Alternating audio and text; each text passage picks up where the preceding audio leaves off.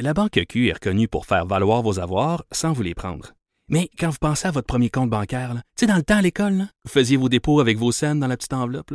Hmm, C'était bien beau. Mais avec le temps, ce vieux compte-là vous a coûté des milliers de dollars en frais, puis vous ne faites pas une scène d'intérêt. Avec la Banque Q, vous obtenez des intérêts élevés et aucun frais sur vos services bancaires courants.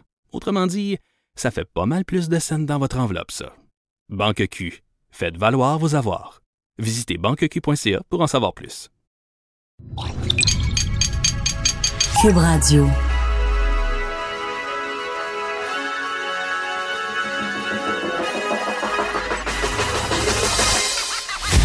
Jonathan Trudeau. Joe, Joe Trudeau et Maude Boutet. Franchement dit. Cube, Cube Radio. Eh bon mardi, j'allais dire bon lundi, mais non, mais non. mais non, on est mardi, c'est comme un début de semaine, mais c'est une semaine de, de quatre jours pour, pour bien des gens. Salutations à ceux qui ont euh, travaillé euh, lundi. Donc, je m'inclus là-dedans. J'ai travaillé lundi, même si on faisait pas de radio. C'était la rentrée euh, télévisuelle Ben à oui, la joute. Et à l'ICN, oui, j'étais dans la rentrée, parlement- la rentrée parlementaire. Les gars, il y a une déformation professionnelle à la rentrée de Salut Bonjour ce matin, hier matin à Montréal. Et euh, on a brisé la glace, nouvelle saison euh, de la joute. Évidemment, tu sais, on startait ça comme du monde. Ils m'ont mis avec Caroline Saint-Hilaire, ce qui a donné, comme toujours, euh, Ça va été? quelques éclats. quelques éclats, On quelques pas ça crêpages de chignon. Ouais, ouais, ouais. Je pense que les gens, euh, les gens, les gens pas ça. Sa- Salut, monde, comment ça va? Ça va bien. Passez un beau week-end? Oui. Long week-end? Long week-end à Québec, en famille. Ah, t'étais à Québec? Oui, je suis allée à Québec. Il y a Ah, des travaux, tabarnouche. Oui, hein? Hey, j'ai un, j'ai un peu capoté. Tu sais, sur Henri IV, quand, quand t'arrives à partir de la 40, mettons, puis euh, sur Capitale aussi. C'est, Ça, c'est sans compter le fait que les viaducs, ils refont deux fois, là, de ce temps-ci. Oui, ça a l'air que un des viaduc qui s'est effondré? Ben oui, il y a comme une petite partie qui n'a pas tenu, un léger Hum. détail. Il y a une chance qu'il n'y ait pas eu de blessé là-dedans parce que ça aurait très bien pu arriver. Ouais. Mais euh, ouais, c'est c'est quelque chose, la reconfiguration. Puis là, j'étais j'étais un peu déstabilisée, un peu tout mêlé. Ouais, non. On veut, mais je veux pas, moi, qui, qui, fasse des euh, viaducs euh, Laval style. non, je pense qu'il n'y a personne je, qui je veut suis ça. un fier Lavallois, là, je viens de Laval, mais j'insiste pas, moi, pour qu'on s'inspire sur les techniques lavalloises Non, pas tant. de construction de viaducs. S'il y a des gens qui n'avaient pas entendu cette nouvelle-là, il y a quoi, une dizaine de jours, un viaduc qui est en pleine construction. Euh, on était à l'étape où euh, toute la structure était montée, mais le béton pas coulé encore. Et tout ça s'est effondré en plein milieu de la nuit.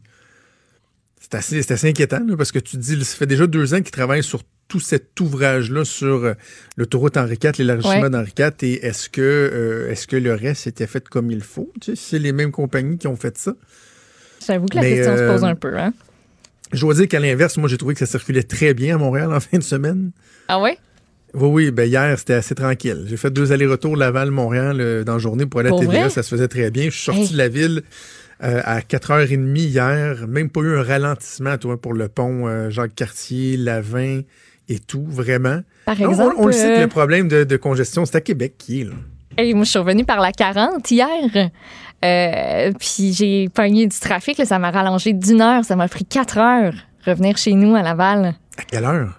à partir de Québec. J'étais. euh, le point où ça a vraiment comme dérapé, c'est vers 4h30, 5h. J'étais rendue dans le coin. Euh, la Valtrie, la Noret, par choc Ouais, ouais. à par choc, jusqu'à Repentigny. Hey! Il me restait Et c'est- 50. J'ai regardé sur mon application sur Waze. J'ai dit, ben là, ça va rester de même combien de temps? Ça marquait qu'il restait 54 minutes avant d'arriver chez nous. 54 minutes, 54 kilomètres. Arc. J'étais là, je vais faire vraiment une minute, un kilomètre par minute. C'est-tu Mmh. vraiment ça qui va se passer? Au moins, il faisait beau. Pas comme à Québec où il pleuvait à Sio quand je suis partie, mais pareil, là. Mais tu sais que Une dans- heure sur de la, plus. moi j'étais sur la 20 et en direction ouest, c'était le même genre de bordel, mais pas pour rentrer à Montréal. là. Euh, je te dirais dans le coin euh, à mi-chemin, peut-être plus euh, Drummondville. En tout cas, il y avait à un moment donné une file d'attente bumper à bumper sur au moins Ok. 10-15 km facile. Puis pourtant, on n'a pas vu d'accident, rien, mais effectivement, que les gens qui s'en allaient en direction ouest. Il y avait du monde. euh, ça a peut-être été un peu plus difficile. Même chose ce matin. Je ne sais pas comment ça s'est passé dans la région de Montréal.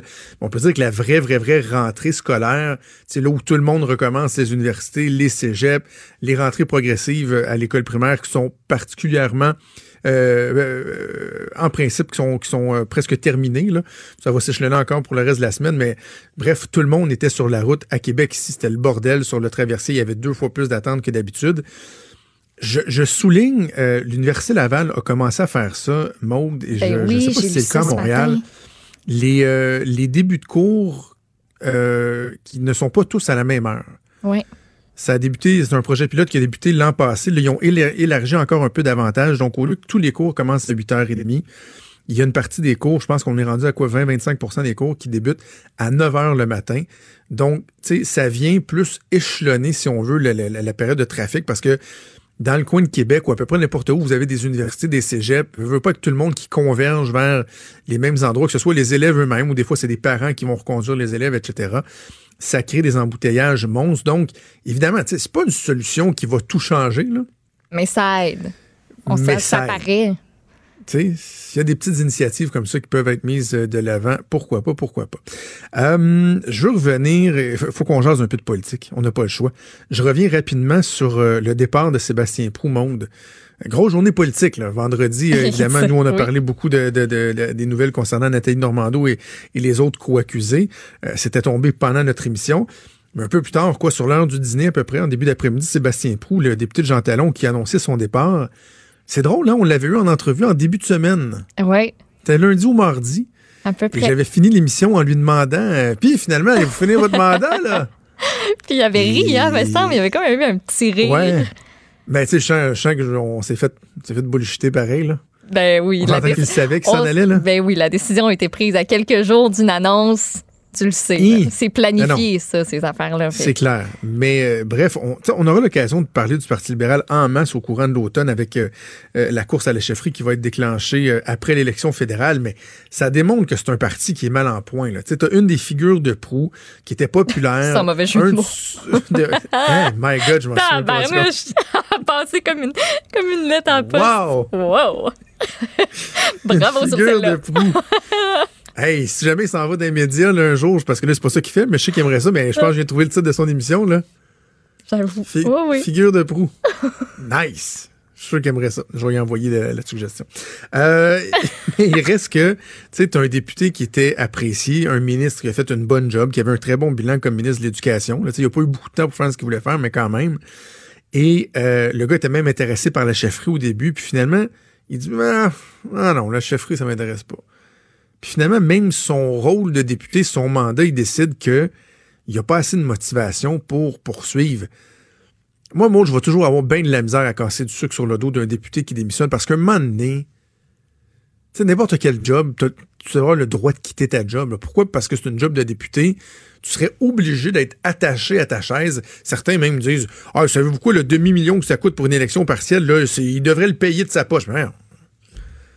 Moi, Ah, qu'est-ce que ouais. t'aimes mieux? euh, Qu'il y ait une élection partielle, que oui, ça coûte des sous, mais que tu ailles chercher un député qui veut la job, qui va être motivé, ou d'avoir quelqu'un qui va se pogner le beigne pendant quatre ans parce que ça ne tente plus? Ben c'est ça, parce que s'il quitte, c'est parce qu'à un moment donné, quand rentrer au travail, ça te tente plus. Moi, j'aimerais bien mieux avoir un député qui ait le couteau entre les dents, puis qui va au front, puis que je sais qu'il va vraiment... dé- Tu sais, je dis pas que Sébastien Prou le faisait plus, puis que... Il a juste pris la était encore décision. très bon en chambre. Il oui, encore c'est ça. bon. Mais oui, une élection partielle pour avoir quelqu'un qui se dit Hey, Moi, je suis prêt à reprendre le flambeau puis à mener les dossiers euh, du mieux que je peux. Mais c'est ça. ça démontre que le Parti libéral, là, tu sais, je, je faisais l'image hier, hier matin, salut, bonjour, là, à l'est de Gaétan Barrette, genre Lapinière, Brossard, là, il n'y a plus de député libéral. À partir la rive sud de Montréal, c'est fini. Il n'y a plus un député. Il y avait juste Sébastien Pro à Québec. Il y avait Philippe Couillard dans Robertval au Saguenay. Les deux ont démissionné. Donc, tu sais, quand les gens disaient ça va-tu devenir le, le Parti libéral de Montréal plutôt que le Parti libéral de- du Québec, ben, de plus en plus, c'est ce que ça. Je suis pas en train de dire qu'ils vont mourir, là. Mais vraiment, on, on se rend compte que la côte va être difficile à remonter, d'autant plus que la course à la chefferie, pour l'instant, ne semble pas susciter beaucoup, beaucoup d'intérêt. Et euh, bref, euh, les prochains mois, prochaines années qui pourraient être assez difficiles pour les libéraux. Je veux absolument qu'on parle de Maxime Bernier. Parce que, bon, on pourrait revenir sur le, sondage de la fin de semaine. Euh, on aura l'occasion d'y revenir parce que de toute façon, on, va rentrer en, période électorale. Mais les libéraux qui ont remonté, les conservateurs qui stagnent, même qui perdent des points particulièrement. Au Québec, la question de l'avortement, rien semble régler. Au contraire, on l'impression qu'Andrew Scheer a lamentablement échoué son test de leadership. Mais parlons de Maxime Bernier un peu. J'ai l'impression qu'on tombe peut-être un peu dans son jeu en en parlant parce qu'il cherche à faire parler de lui. En même temps, quand tu es à 3% des sondages à l'échelle du pays, tu sais, hein, c'est normal que tu fasses parler de toi, que tu veuilles faire parler de toi. Écoute, le Bloc québécois au national score plus fort que le parti de Maxime Bernier. Alors que quand tu fais un sondage, les seules personnes qui disent qu'ils vont voter pour le Bloc, on s'entend qu'ils sont au Québec, là. Ouais. Mais malgré tout, quand tu prends ces résultats-là, c'est-à-dire 20% au Québec, mais tu les mets sur l'échelle nationale, ça donne 5% au Bloc québécois. Maxime Bernier fait 3 au pays. C'est parce que qui fait parler du parti de Maxime Bernier? C'est Maxime Bernier. L'autre personne qu'on connaît bien, c'est Ken Pereira. À part de ça, moi, les autres députés qui vont présenter, je les connais pas. D'ailleurs, euh, ce genre de truc que tu pourrais, euh, tu pourrais fouiller, j'ai entendu dire à travers les branches que sur sa chaîne YouTube, là, où il fait des vidéos où il parle de conspiration, euh, Ken Pereira n'a pas écarté la possibilité que les dirigeants mondiaux soient des reptiliens. Ah oui, ça, on pourra en parler à Alexandre Moranville-Ouellette qui, euh, qui fait des segments du genre avec, euh, avec Richard Martineau. Oui, oui. Ben, tu sais, même Ken Pereira. mais là, c'est ça. Ken Pereira, il pense qu'il y a peut-être des reptiliens. Bref. Mais tu te rappelles quand il s'est présenté, il y a un paquet d'articles qui ont mis en lumière une coupe de ses tweets ou de, de ben publications euh, super récentes qui avaient juste pas de sens. à un moment donné, il m'a planté là, sur un truc. Là, ben, je me souviens plus c'était sur quoi, mais là, il a ramené ça aux médias. C'est des gens qui ont une obsession des médias, des médias, ils sont donc méchants, les médias, les médias, les maudits médias. Euh, puis là, j'ai dit, bon, ça va être correct. Moi, les, conspirationnistes, je me tiens loin de ça. Il a pas aimé ça. Ah, oh, il a pas aimé ça, mais en même temps, tu gouverne-toi en conséquence, garçon. Euh, donc, Maxime Bernier, OK, le, le fameux tweet qui a fait parler, je vous le répète, si vous ne l'avez pas entendu, il s'en prend à Greta Thunberg et euh, donc la jeune environnementaliste de 16 ans, qui dit, il dit ceci. Euh, Greta Thunberg est clairement mentalement instable, autiste, mais aussi obsessive compulsive, trouble alimentation, dépression, léthargie. Elle vit dans une peur constante et veut nous la communiquer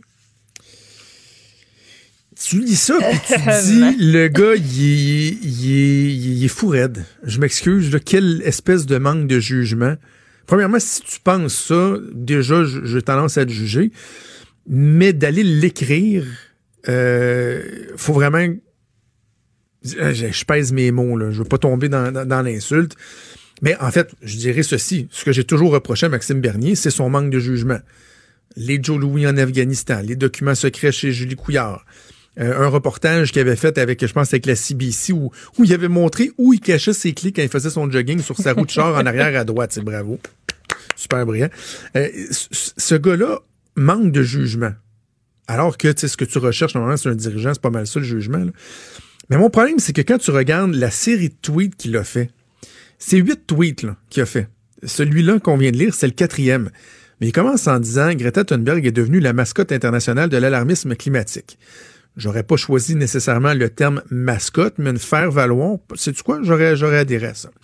Le but de la gauche verte est de transformer radicalement notre société en provoquant une peur hystérique de la fin du monde, à moins d'abandonner nos libertés et notre mode de vie. Pas mal d'accord avec ça aussi, là. Il dit l'objectif est clair. Thunberg dit nous devons changer presque tout dans la société actuelle.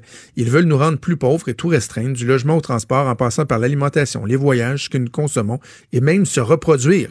C'est vrai, ça fait partie du discours ambiant. Ils se foutent de la démocratie, nous n'avons plus de temps pour débattre. Tout doute ou opposition doivent être éliminés. Il faut ces changements radicaux maintenant. Greta est un bouclier pratique. La meute accuse, accuse ceux qui la critiquent d'attaquer un enfant autiste. Ça, il disait tout ça avant d'arriver au tweet débile. Là. Ben, sur le fond, là, j'ai tendance à être d'accord avec lui. Là. Mais sur la forme, sais, puis à un moment donné, il dit euh, faut, faudrait peut-être questionner ses parents aussi, là, qui acceptent qu'elle soit instrumentalisée de la sorte, qu'elle soit pitchée d'un bout à l'autre de la planète. Tu sais, elle a fait des déclarations en fin de semaine où on, commence à être un peu, je dirais, genre, confuse, mais c'est probablement dépassé par les événements. Là. ça ben devient une figure mondiale. Il y a quelque chose de lourd à porter. hein. Maxime Bernier, son message était, qu'on soit d'accord ou non, il était euh, correctement articulé jusqu'à temps qu'il arrive avec cette, cette, débarque-là de s'en prendre carrément à l'état mental d'une jeune fille, parce que je pense qu'on peut critiquer son discours sans se faire dire qu'on est, qu'on dénonce les autistes ou qu'on manque de sensibilité ou quoi que ce soit, mais d'aller nommer ça, de dire qu'elle est mentalement instable, euh, obsessive compulsive, trouble d'alimentation. Mais qu'est-ce que ça vient faire là-dedans? Ben, c'est exactement ça. Dépression, léthargie. Attaque-la sur ses idées, attaque-la pas sur son dossier médical au pire. Sur sa condition, sur son. Sur ce- tu sais, ça fait partie de ce qu'elle est, mais ça avait, ça avait pas rapport d'amener ça dans le débat. là. Ça élève pas le débat, au contraire, ça fait juste. non. Le non, puis là, après ça, Maxime Bernier va dénoncer les médias qui essaient de le dépeindre comme euh, une espèce d'émule de Donald Trump, un, un crackpot. Mais je m'excuse, mais là, il n'y a pas personne qui a inventé ce tweet-là. C'est lui qui l'a rédigé, là, qui l'a relu, qui l'a tweeté. Donc, il assume les conséquences. Et quand moi, je regarde ce genre de dérape-là, Maude, on va terminer là-dessus, euh, à la question est-ce que Maxime Bernier doit participer au débat des chefs, là, je sais qu'il y a bien des gens, même des chroniqueurs plus de gauche, qui disent oui, oui, tu sais, il est là, puis moi, je sais-tu quoi, je veux pas le voir là. Il y a déjà un paquet de monde, là. Tu sais, quand tu vas avoir le Bloc, le PLC, euh, le PCC, le NPD, le Parti vert, t'as déjà, c'est un peu une cacophonie, puis chacun a de la misère à se démarquer parce que la tarte est rendue, euh, trop de monde qui partage la tarte, là. Fera pas un débat de 5 heures parce qu'ils sont trop. Fait que, tu sais, Maxime Bernier, là, oui, il est élu, mais il n'a pas été élu sous cette bannière-là. Donc, dans les faits, il n'y a aucun élu de la dernière législature du Parti populiste du Québec qui fasse ses marques, qui fasse élire des gens, puis après ça, on lui donnera le crachoir. Mais moi qui vais faire diversion, qui viennent faire dévier le débat pour faire un show, pour faire parler de lui, puis que ce soit juste de ça qu'on parle le lendemain. Est-ce que vraiment c'est comme ça qu'on va faire avancer la démocratie, qu'on va outiller les gens dans la réflexion qu'ils ont à faire en vue de l'élection du 21 octobre? Je suis loin d'être certain. À suivre, Maxime Bernier qui, euh, qui en tout cas continue à faire parler de lui. Il est franc et nuancé. Jonathan Trudeau. La politique lui coule dans les veines. Vous écoutez Franchement dit. On parle de plus en plus de l'enjeu que représente l'utilisation du cellulaire euh, à l'école. Maud, les jeunes qui sont pas mal tous rendus avec un téléphone. Tantôt, Richard Martineau me disait que son jeune de 11 ans, ils viennent de le griller lui aussi d'un téléphone cellulaire. Et ça soulève beaucoup de questions. Est-ce que c'est problématique? Est-ce que c'est d'être arriéré que de pas reconnaître que oui, oui, il y a une utilité puis il faut l'utiliser à fond? Bref, ça fait beaucoup discuter, euh, jaser. Et il y a la journaliste au Journal de Québec, Journal de Montréal, Daphné Dion-Vient, qui s'est intéressée à ce qui se passe en France parce que là-bas, ça fait déjà un an qu'on a euh, banni les cellulaires euh, dans les écoles. C'est fort intéressant. On va aller la rejoindre en ligne. Daphné, bonjour. Bonjour. Donc, Daphné, tu t'es rendu directement là en France pour aller voir comment ça se passait. Euh, ça fait un an que ça a été implanté. Comment ça se passe jusqu'à maintenant? Oui, tout à fait. Alors, euh, donc, dès l'automne dernier, le gouvernement français a décidé donc d'interdire les cellulaires à l'école euh, jusqu'au collège, c'est-à-dire jusqu'à ce que les élèves aient l'âge de 15 ans à peu près. Ce qu'il faut préciser, c'est que l'interdiction, c'est une interdiction en tout temps. Donc, en classe, ça, on connaît déjà ça. Il y a plusieurs profs ici là, qui l'interdisent déjà en classe, mais aussi pendant les pauses, pendant l'heure du midi. Donc, en principe, là, l'élève qui arrive le matin à l'école en France, il doit ranger son téléphone cellulaire dans son sac, dans ses poches. On n'est pas supposé le voir pour le reste de la journée. Et euh, ben, d'après ce que j'ai constaté dans plusieurs écoles là, que j'ai visitées, ça se passe quand même assez bien. Et est-ce que la, la- la réglementation, elle est euh, mise en force? tu sais? Est-ce que, parce que je voyais, il y avait une photo dans le journal où on voyait deux élèves qui avaient leur téléphone dans leur poche. tu sais, Est-ce que ce sont des vœux pieux où les élèves ont vraiment adhéré à ça et il y a des conséquences pour ceux qui respectent pas la- les règles en place? Eh ben, c'est la grande question, évidemment. Donc, oui, il y a des conséquences. Un élève qui se fait prendre à utiliser son cellulaire euh, à l'école, règle générale, là, euh, parce que les, les règles peuvent changer d'une école à l'autre, mais en principe, il se fait confisquer son cellulaire, euh, soit pour 24 heures ou jusqu'à ce qu'un de ses parents vienne chercher le téléphone. Donc, ça peut être plus long si le parent est pas pressé. Euh, c'est sûr qu'il y a des directions d'école qui vont dire, euh, tu sais, si on voit un petit message, un petit 30 secondes une fois, peut-être qu'on n'avertira pas, mais un élève qui va récidiver, qui va le faire souvent, là, oui, il peut se le faire confisquer.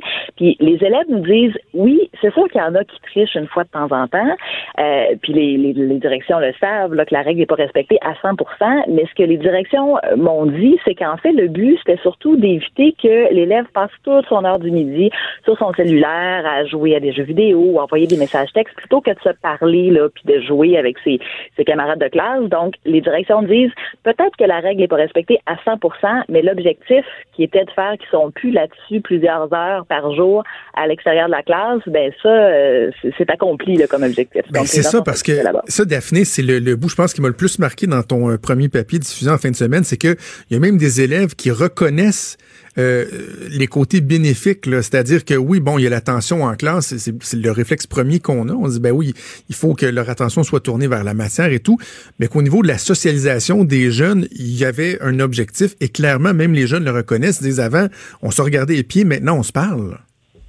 Oui, tout à fait. Puis honnêtement, c'est ce qui m'a moi-même euh, le, plus surpris là, des témoignages que j'ai reconnus, euh, que j'ai recueillis, pardon, euh, parce qu'il y en a eu des jeunes justement qui m'ont dit, même avant, c'était horrible, on se parlait pas, on était tous là en fil, le nez sur notre écran de téléphone cellulaire. Maintenant, on prend le temps de se parler, on mange ensemble, plus, on est plus relax.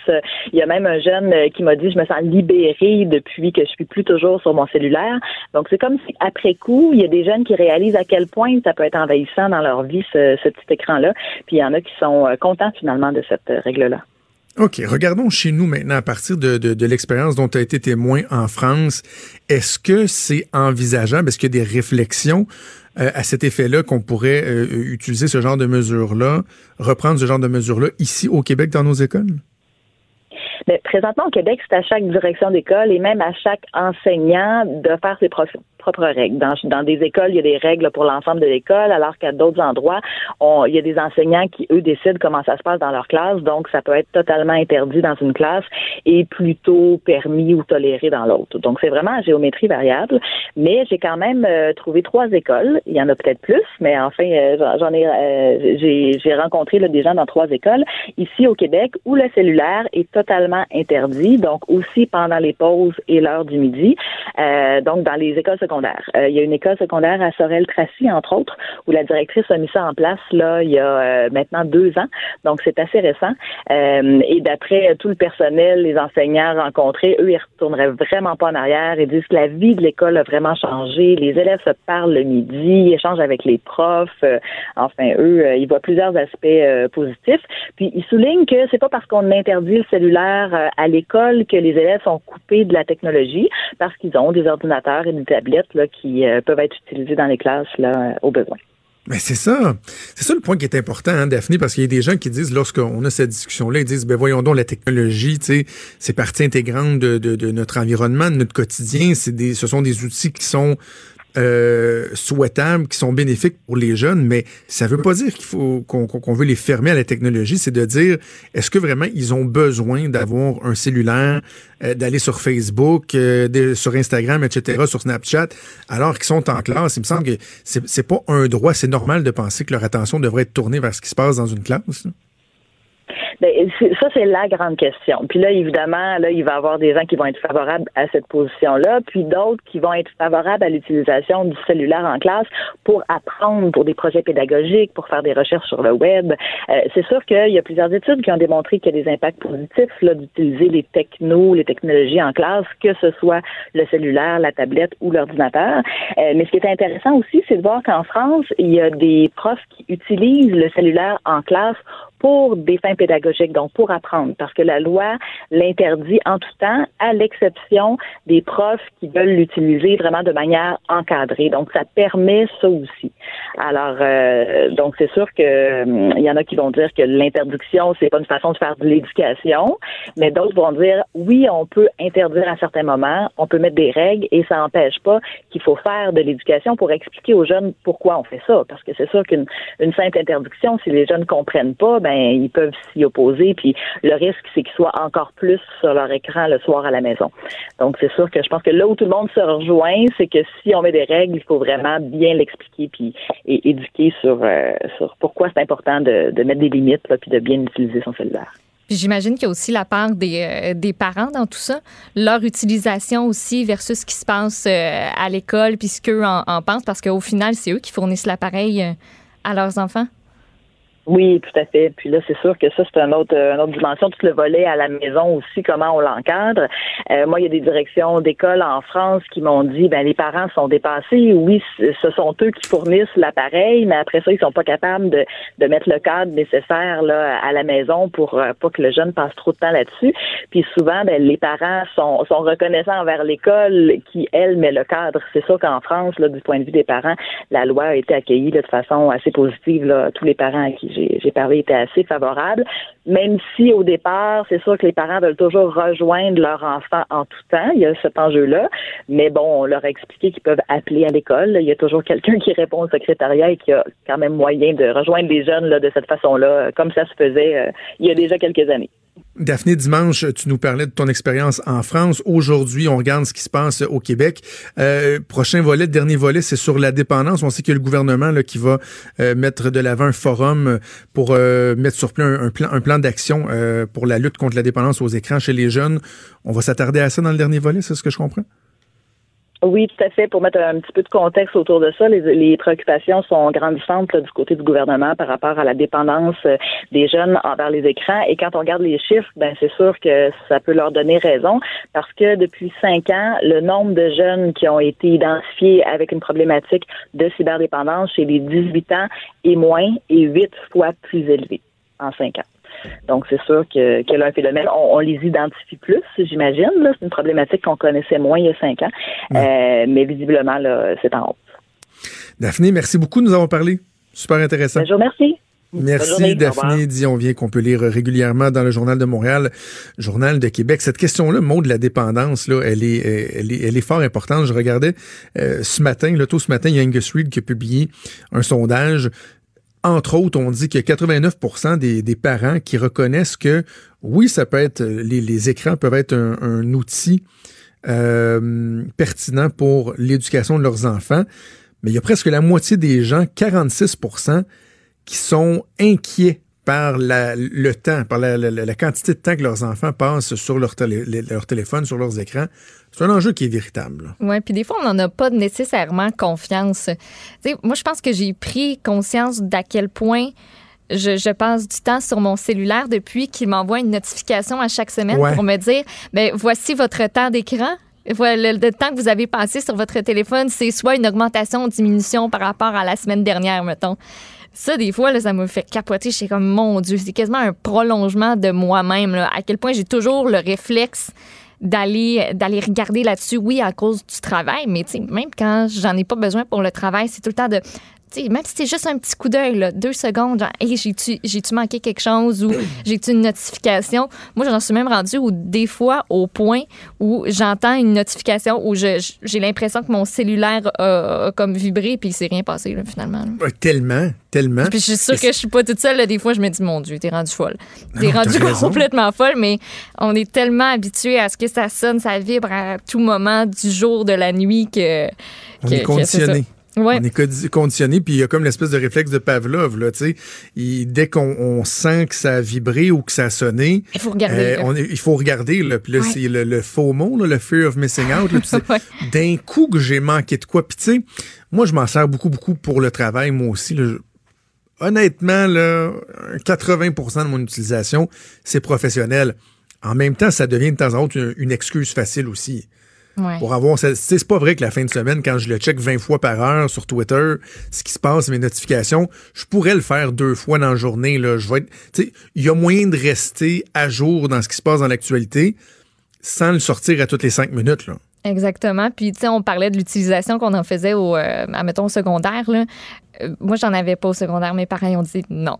Et c'était à l'époque où on avait les flip phones qui faisaient leur arrivée.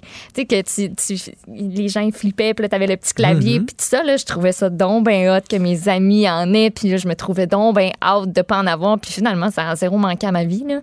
Mais non. Au final, tu sais, qu'est-ce qui se disait à- par texto? euh, tout le monde, tu sais, tous les contacts que tu avais dans ton téléphone, au final, c'est les gens qui sont assis avec toi à la cafétéria. Puis Ben tu- oui. si tu fais juste te parler, euh, c'est bien C'était long envoyer un texto dans ce temps-là, hein? Et tabarnouche, tu sais, ceux-là qui avaient juste, tu sais, chaque lettre, euh, que- tu sais, toutes les Ah lettres, oui. un chiffre, ça, ça devait être long. Mais non, c'était long. Mais il reste que toi, au, au secondaire, tu avais des flip phones. Tu mets quand même en lumière qu'on a une certaine différence d'âge. Moi, il n'y avait, pas- Ouais. de flip phone au secondaire. là. Nous autres, la the big thing au secondaire, c'était les pagettes. Là. Ah ouais, hein? Bon, ouais, au début, c'était les dealers de drogue, mais là, finalement, à un moment donné, tout le monde s'est mis à avoir un pagette. Moi, j'ai eu mon premier page. euh, Un page. euh, secondaire 5. Tu me mettrais ça dans les mains, je sais même pas comment ça fonctionne. Sans blague, là. Ah oui? J'en ai aucune idée. J'ai- jamais vu Ben, ça de mes yeux pitons, vus. là. Ben voyons. Je te, je te Reste que jure, les- j'en ai les jamais vu médecins- un.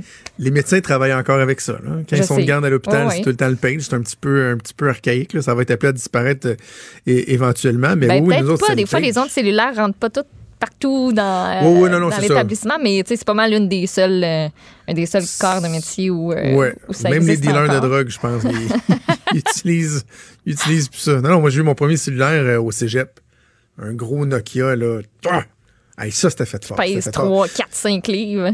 C'est ça. Mais bref, tu pour, pour, euh, pour boucler la boucle, Mongle, est-ce est-ce que c'est vraiment grave que des enfants ne puissent pas utiliser leur téléphone à l'école? Puis là, tu sais, c'est de voir les parents, euh, parce que des enfants rois, mais tu as les parents rois aussi en arrière qui vont dire, ben là, un instant, là, moi, si je veux joindre mes enfants, puis, ben non, là, à vraiment donné, l'école. il t'appellera à la fin de l'école. Ouais, c'est ça. Puis sais-tu quoi? C'est une urgence, là, t'appelleras à l'école, tu passeras par la secrétaire, la personne qui répond. Si c'est vraiment urgent, là. Tu qu'aux pas États- gêné d'appeler à l'école, Ben c'est vraiment une urgence. Sinon, ça va attendre. là. Tu sais qu'aux États-Unis, là, ce serait euh, impensable hein, de faire ça. Je lisais là-dessus en fin de semaine à cause des occurrences de tueries de masse puis d'événements dans les écoles. OK? euh, les parents comptent tellement sur les téléphones pour que leurs enfants puissent dire c'est beau, je suis en sécurité, se localiser, etc. Qu'aujourd'hui, ce serait impensable, dit-on, euh, d'apporter une mesure comme celle-là aux Ouais. États-Unis, comme quoi les contextes sont assez différents. Franchement dit. Jonathan Trudeau. Et Maude Boutet. Appelez ou textez au 187 Cube Radio 1877 827 2346. Cube Radio. Cube Radio. Maude, c'est assez euh, catastrophique hein, ce qui se passe, ce qui s'est passé, ce qui se passe encore au. Bahamas suite au passage de l'ouragan euh, Dorian. On parle déjà de cinq décès, probablement qu'il y en aura plus au final parce que il y a bien des gens de qui on est euh, sans nouvelles. On parle de plus d'une 20, de 20 000 habitations qui sont touchées, des vents de 300 km heure. L'ouragan qui était en catégorie 5 pendant de nombreuses, nombreuses heures. Il y a la Floride qui est toujours sur un pied d'alerte. On va y revenir, mais juste avant d'aller à notre invité, notre collègue Mathieu Boulay qui est, euh, qui est en studio. Mathieu, pour les familles là-bas, prenons les contacts. On essaie de parler aux gens, aux Québécois par exemple, qui sont au Bahamas. Il y a à peu près zéro contact euh, qui est possible. Donc pour nous, gens des médias, c'est difficile d'établir des liens. Mais évidemment, on pense aux familles, aux gens par exemple qui sont ici ou ailleurs euh, et qui ont de la famille qui sont là-bas. Pour eux, c'est absolument inquiétant comme situation. Tu as parlé à une personne dont les parents se trouvent au Bahamas en ce moment. Ouais, j'ai parlé à une personne de la région de Grenfell Park dans les dernières minutes. Elle, elle est sans nouvelles de ses parents depuis samedi. Samedi midi. Les dernières nouvelles que cette personne-là a, c'est que l'eau est rendue dans la cuisine. Le sous-sol est inondé. Ça, c'était Elle- samedi. Samedi. Les parents se sont réfugiés dans le grenier avec quelques voisins et depuis ce temps-là, plus aucune nouvelle. Le problème, son père lui disait tout va bien aller, on est en sécurité, l'eau monte pas trop, mais là, on a eu des nouvelles images des Bahamas depuis ce temps-là. Hmm. Et là, certaines maisons, l'eau, c'est jusqu'au toit. Carrément. Et là, je vous répète que dans ce cas-ci, ses parents sont dans le grenier. Mais il y a de l'eau jusqu'au toit. Puis tu peux pas sortir, là. Si tu sors, euh, je veux dire, il y a 10, 15, 20 pieds d'eau, là, dans certains cas. Et ça, et ça va faire quatre jours de ça. Là. Elle a Ça pas eu. Est-ce qu'elle a réussi à avoir des contacts avec des proches, les autorités, quelque chose, ou rien du tout? il y a plusieurs personnes du Québec qui sont sans nouvelles de leurs proches. Eux se parlent via Facebook, mais personne n'est capable d'entrer en contact, que ce soit la madame à qui on a parlé, là, euh, Christine Dudley, ou d'autres personnes à qui elle euh, parle. Personne n'est capable d'avoir de nouvelles de proches. Là. Il n'y a pas d'électricité à peu près à la grandeur euh, de l'île là-bas. Là. Hi, incroyable. On pense, on pense à ces gens-là. On espère que dans, dans, la grande majorité des cas, il y aura éventuellement euh, des bonnes nouvelles. Écoute, Maud, j'entendais hier là, à certains endroits, il parlait en 24 heures de quantité de pluie qui pourrait atteindre les 700 mm, ce qui est la quantité de pluie qu'on reçoit en une année à Montréal. C'est fou, hein? La nature qui, qui, se déchaîne, ça ressemble à ça. Puis c'est, cet ouragan-là est le plus puissant depuis 1986, si je me trompe pas, en tout cas dans ces, dans ces années-là. Donc, c'est le plus puissant jamais enregistré. Ça donne une... Euh, une, une, bonne idée de, de, ce à quoi ça peut ressembler. Puis les images qu'on nous transmet sont, sont hallucinantes. Je pense qu'on peut même pas comprendre à quel point le vent, la nature, l'eau, c'est puissant dans ces cas-là, à part si, euh, si on le vit. Là. Et la madame à qui je parlais, Maud, euh, me disait, il y a des secteurs qui seront rasés complètement. Ben oui. Ah, pas il ne restera plus rien, là. Euh, plus d'épicerie, mm. plus absolument rien. C'est vraiment là, quand on parle de perte totale, ben il y a des secteurs et des quartiers complets qui seront perte totale là-bas. Merci, merci Mathieu. Euh, donc évidemment, ce qui se passe au Bahamas, on suit ça de près, mais il y a également en Floride où les gens demeurent sur un pied d'alerte. On va aller voir comment ça se passe là-bas. Est-ce que le pire euh, va être évité? C'est du moins en tout cas ce que certains rapports semblent indiquer. On va aller parler avec Christian Fauché, qui est collaborateur pour TVA Nouvelles en Floride. Il se trouve présentement à Boca Raton. Bonjour Christian. Bonjour, bonjour. Alors, euh, quel est le bilan en ce moment euh, chez vous? Parce que bon, on, a vu à quel point euh, l'ouragan Dorian s'acharne sur les Bahamas, avance pratiquement pas. Là, il y avait l'anticipation de ce qui était pour se passer en Floride, mais à ce stade-ci, c'est qu'est-ce qu'on attend? Ben, c'est ça, vous l'avez dit. On attend. C'est c'est ça qui est dur pour les nerfs parce qu'on on attend depuis des jours, on se prépare, et là, l'ouragan n'arrive pas c'est pas qu'on est pressé de voir un ouragan arriver chez nous, mais euh, lorsqu'on voit à quelle vitesse il se déplace, on se dit un coup qui sera rendu sur les côtes de la Floride, combien de temps est-ce qu'on va être prêt avec ça? Et quel genre de pluie, des, les averses, c'est ça qui, qui, est important présentement parce qu'on sait que, bon, maintenant c'est un ouragan de force 3, ça touchera pas, possiblement pas euh, le comté de, de Dade, qui est Miami. Broward, on va être épargné également, la région de Fort Lauderdale. Maintenant, c'est West Palm Beach et on parle plutôt du nord de West Palm Beach. Donc, pour la Floride du Sud, euh, c'est un soupir de soulagement, malgré qu'il y aura de l'eau. Et présentement, c'est ce qu'on appelle le phénomène des king tides, c'est-à-dire que la Lune est à son plus près de la Terre, ce qui fait monter le niveau de l'eau un peu partout. Et chez nous, on est, euh, on est presque euh, pratiquement bâti au niveau de la mer, donc on est inondable partout. Et là, on se demande qu'est-ce qui va arriver. Et ça, mais ça fait déjà quelques jours que vous avez quand même des bons vents, des quantités de pluie qui sont non négligeables. Est-ce que déjà les niveaux ont augmenté ou on est encore dans l'anticipation? Ben, on est encore dans l'anticipation, mais vous l'avez dit, ça fait longtemps qu'on a de la pluie présentement, donc le sol est déjà plein d'eau. À un moment donné, il sera plus capable d'en prendre, et c'est là que les, euh, les, les, euh, les, inondations vont commencer. Et c'est pas le fun non plus quand on conjugue inondation avec fil électrique qui traîne dans la rue. C'est un cocktail qui est assez dangereux, ce qui obligera les gens en Floride de rester chez eux, d'où euh, l'importance d'avoir euh, des vivres et d'avoir de, l'eau, de la glace, des choses comme ça. C'est pour ça qu'on se prépare. C'est pour l'après-tempête. Donc, il y aura le pendant la tempête qui, d'après moi, s'avérera assez long merci quand on regarde ce qui se passe au Bahamas. il y aura l'après-tempête pour nettoyer le tout. Ben, justement, parlons-en de, la préparation, Christian. comment ça se passe? Est-ce que les gens sont devenus vraiment conditionnés, habitués? Parce que année après année, il y a des craintes, des fois des craintes qui s'avèrent fondées, d'autres fois non. Comment cette préparation-là se déroule? Comment les gens l'envisagent? Ben, je vous avouerai qu'un euh, ouragan comme, euh, comme Dorian, ça, ça a deux, deux côtés. Parce que un côté positif, un côté négatif. Le côté positif, c'est que ça faisait longtemps qu'on n'avait pas eu, euh, avant Matthew et Irma, euh, des, euh, des, ouragans assez menaçants sur, sur ce côté-ci de la Floride. Ça s'en allait depuis des années, soit dans les Carolines ou soit dans, dans le coin de la Louisiane. donc, chez nous, on, on, on, prenait ça presque à la légère. Donc, avec des ouragans comme ça, ça vient recentrer notre nos, l'importance de, de se préparer pour l'ouragan. Sauf que pour ceux qui, comme moi, ont passé des heures à mettre ces fameux shutters, les, les, volets de sécurité sur la maison pendant un bel après-midi où il fait 35 degrés, et euh, on sait que ça va prendre encore des heures les enlever lorsqu'on décidera de le faire. Eh ben, lorsqu'un autre ouragan comme ça va venir, on va se dire, ouais, la dernière fois j'ai mis mes shutters, puis c'était pour rien, alors cette, fois-là je les mettrai pas. Et c'est là qu'on va être en danger. Est-ce qu'il y a des gens, Christian, qui se, qui se tannent de de, de, de ce petit manège-là, là, année après année, puis qu'à un moment donné, ils finissent par dire, ouais, c'est bien beau les, les avantages de la Floride, la chaleur, le beau temps, mais euh, psychologiquement, parce que ça doit pas être évident là, au niveau psychologique à endurer comme situation. Est-ce qu'il y en a qui finissent par lever les feutres ou dire, non, moi, je, vais- je vais aller m'installer ailleurs où ça va être, euh, il y aura moins de situations problématiques, tiens? Oui, sûrement, sû- euh, sûrement. On rencontre des gens, ben, surtout à ce temps-ci de l'année, les gens en parlent, mais quand arrive le mois de janvier, ils se trouvent bien contents d'être en Floride, ça, je dois vous le dire. Euh, mais je regarde, euh, il n'y a pas vraiment de place idéale. On trouvera toujours euh, des problèmes à chaque place où vous allez vivre. Euh, D'où chez nous en Floride, c'est les ouragans.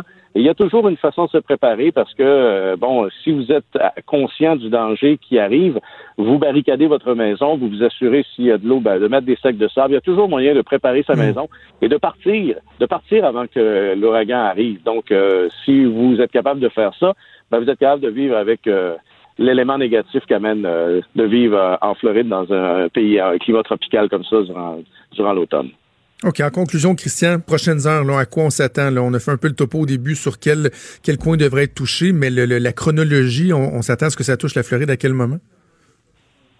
Ben, on s'attend que ce soir, les vents progressent. Donc, euh, la tempête va se déplacer vers nous tranquillement. Mais il faut se rappeler qu'elle est quand même à une centaine, 140, 150 kilomètres. C'est la distance entre Montréal et Trois-Rivières.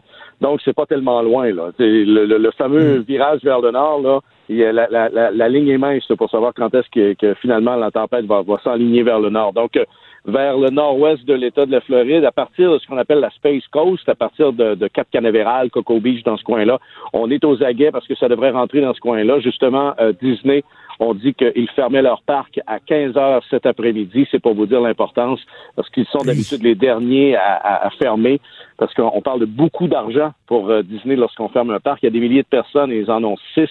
Donc, euh, c'est des revenus euh, qui, euh, d'après moi, auraient aimé faire, mais euh, on pense à la sécurité des gens, on a décidé de fermer. Donc, euh, c'est du sérieux qui s'en vient et c'est pour le nord de la Floride dans les prochaines heures vers la fin de l'après-midi. Merci beaucoup, Christian Fauché, collaborateur pour TVA Nouvelles en Floride. Bonne chance pour les prochaines heures. Plaisir. Merci beaucoup. Merci, Maud. Je fais juste penser au, euh, à Disney. Là. Christian disait Disney. Oui. Ils ont inauguré le nouveau pavillon Star Wars euh, la semaine dernière. Oui. Et à partir de 5 heures le matin, il y avait déjà euh, au-dessus de 3 heures d'attente. C'est- Trois c'est- heures c'est- pour ce aller faire ça, pavillon-là-. Oui, oui, ce pavillon-là est attendu comme tu n'as pas idée. Là. Et là, euh, imagine de fermer ça. C'est vrai que juste au niveau de la, de la- de la logistique, ça doit être assez incroyable pour que Ouais. Disney décide de fermer ses portes. Euh, clairement, la situation qui est préoccupante. Donc, on va continuer de suivre ça, évidemment, ce qui se passe aux Bahamas. Euh, ce que Mathieu nous racontait, le récit, là, imagine, là, quelqu'un qui a parlé à ses parents. Samedi, il était rendu à se réfugier dans le grenier parce que l'eau était rendue dans la cuisine. Ça, c'était samedi. On est mardi. Dorian qui s'acharne, qui reste là, qui fait du surplace. C'est ça, le- ces gens-là, euh, hey, ils ont les- toutes les raisons de, de craindre le pire. Puis je te disais, Dorian est vraiment est le deuxième plus puissant depuis je sais pas combien d'années. C'est à peu près depuis les années 1950. Juste te dire, là, en termes de, de- de force, là, à quel point ça, ça, ça dépasse tout ce qu'on peut, euh, tout ce qu'on a connu euh, à date quasiment. On pense à ces gens-là, on leur souhaite le, le- la meilleure des chances et surtout beaucoup de courage. Bougez pas. Il est franc et nuancé. Jonathan Trudeau. La politique lui coule dans les veines. Vous écoutez Franchement dit. On parle de politique américaine avec notre chroniqueur Luc La Liberté. Salut Luc. Bonjour Jonathan. Euh, avant de parler de nos sujets, on parlait des, euh, de l'ouragan Dorian, évidemment, qui, Oui. euh, qui fait des ravages aux Bahamas, qui s'en vient aux États-Unis. Euh, Donald Trump, as-tu entendu la citation? Donald Trump a dit que de, de mémoire, il était pas sûr que des ouragans de catégorie 5, il y en avait déjà eu, et- alors que juste sous son, dans son mandat, il y en a eu quoi? Écoute, ça, je, je, je ris de la déclaration et bien entendu pas de la, de la situation, mais il y a un des points dont je voulais te parler aujourd'hui qui, euh, et je pense que c'est sur le site de Politico, où on disait, écoutez, faut réfléchir au fait que les États-Unis, c'est devenu une gérontocratie. C'est-à-dire qu'on regarde le système, on regarde les politiciens, euh, on regarde nos, nos, nos présidents, on regarde ceux qui dirigent les, les- les États-Unis, et l'auteur qui lui-même a passé les, les, les 60 ans, qui approche 70 ans, dit, il y a quelque chose qui est un peu anormal, on a besoin de 109, et il dit, écoutez, les, facultés cognitives, euh, c'est une chose dont on doit parler ouvertement. Quand on a euh, quelqu'un à la Chambre des représentants qui dirige les démocrates qui a 79 ans, Quand les candidats qui mènent chez les démocrates ont tous passé le cap du 70 ans, quand le président en 73 il dit, écoutez, même dans son entourage, on a noté qu'il a changé depuis deux ans. Ah oui. Que, oui, et il dit, il y a des choses assez évidentes sur le vieillissement. Est-ce que ça veut dire qu'il est incapable de gouverner? L'auteur va pas là. Et il y a aucun médecin, bien entendu, qui l'aurait pas rencontré, qui va dire la même chose. Mais il dit, c'est une réalité. Vous êtes moins rapide à 73 ou 80, même si vous êtes, étiez et êtes encore très intelligent, il y a quand même un certain nombre de choses, de facultés qui ralentissent. Ça, c'est, la vie est faite comme ça. Et quand on écoute le président Trump dire des choses comme celle-là, on dit, oui, il y a une forme de, de spontanéité. Il y a cette habitude de le pré- du président de nous mener en bateau un peu partout. Mais ça, c'est quand même étonnant. Le président américain qui est finalement celui qui dirige euh, la FEMA, qui est à la tête, qui est l'organisation qui intervient dans ces cas-là, que le président ne se souvienne pas en deux ans qu'il a été confronté à des ouragans de cette puissance-là cinq fois, il y a vraiment quelque chose d'inquiétant derrière ça.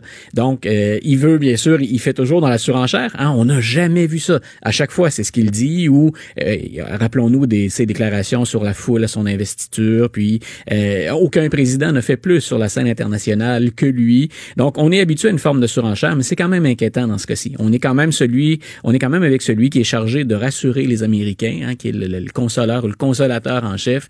Euh, oui, il y a quelque chose d'un peu drôle parce qu'on se dit attendez un peu, là, Monsieur le Président, il y a quelqu'un autour de vous sûrement qui va vous rappeler ce qui s'est passé, mais en même temps, c'est le président des États-Unis. Pendant que je te parle, j'ai pour euh, pour le bénéfice des gens qui l'ont pas entendu, là, euh, voici ce que Donald Voilà. Trump a dit sur les euh, de catégorie 5. Resilient, and we will support each other.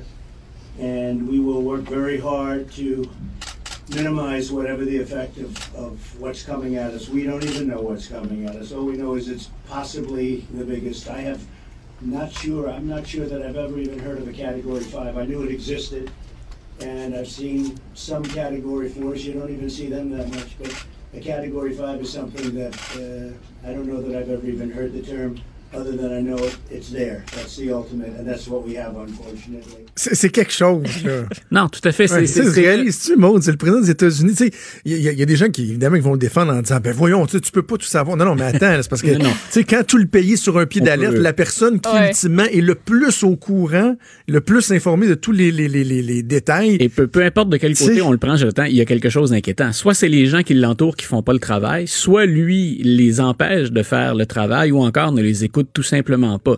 Mais peu importe par quel côté ou par quel sous quel angle on aborde cette question-là, c'est inquiétant.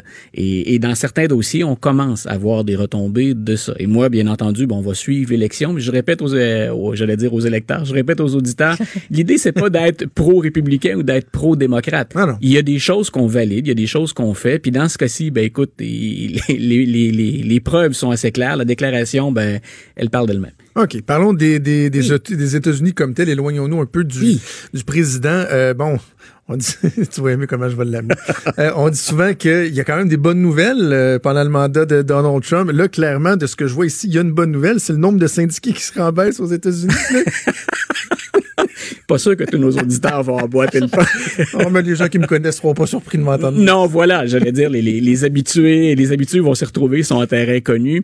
Euh, si je demandais d'ailleurs à nos auditeurs, écoutez, euh, les heures de gloire, là, le moment de gloire des syndicats aux États-Unis, ça remonte à quand? Quel est le pourcentage maximal de la force de travail qui a été euh, syndiquée aux, aux Est-ce États-Unis? que, est-ce que je, je risquerais l'époque des Teamsters, des Jimmy Hoffa et tout ça?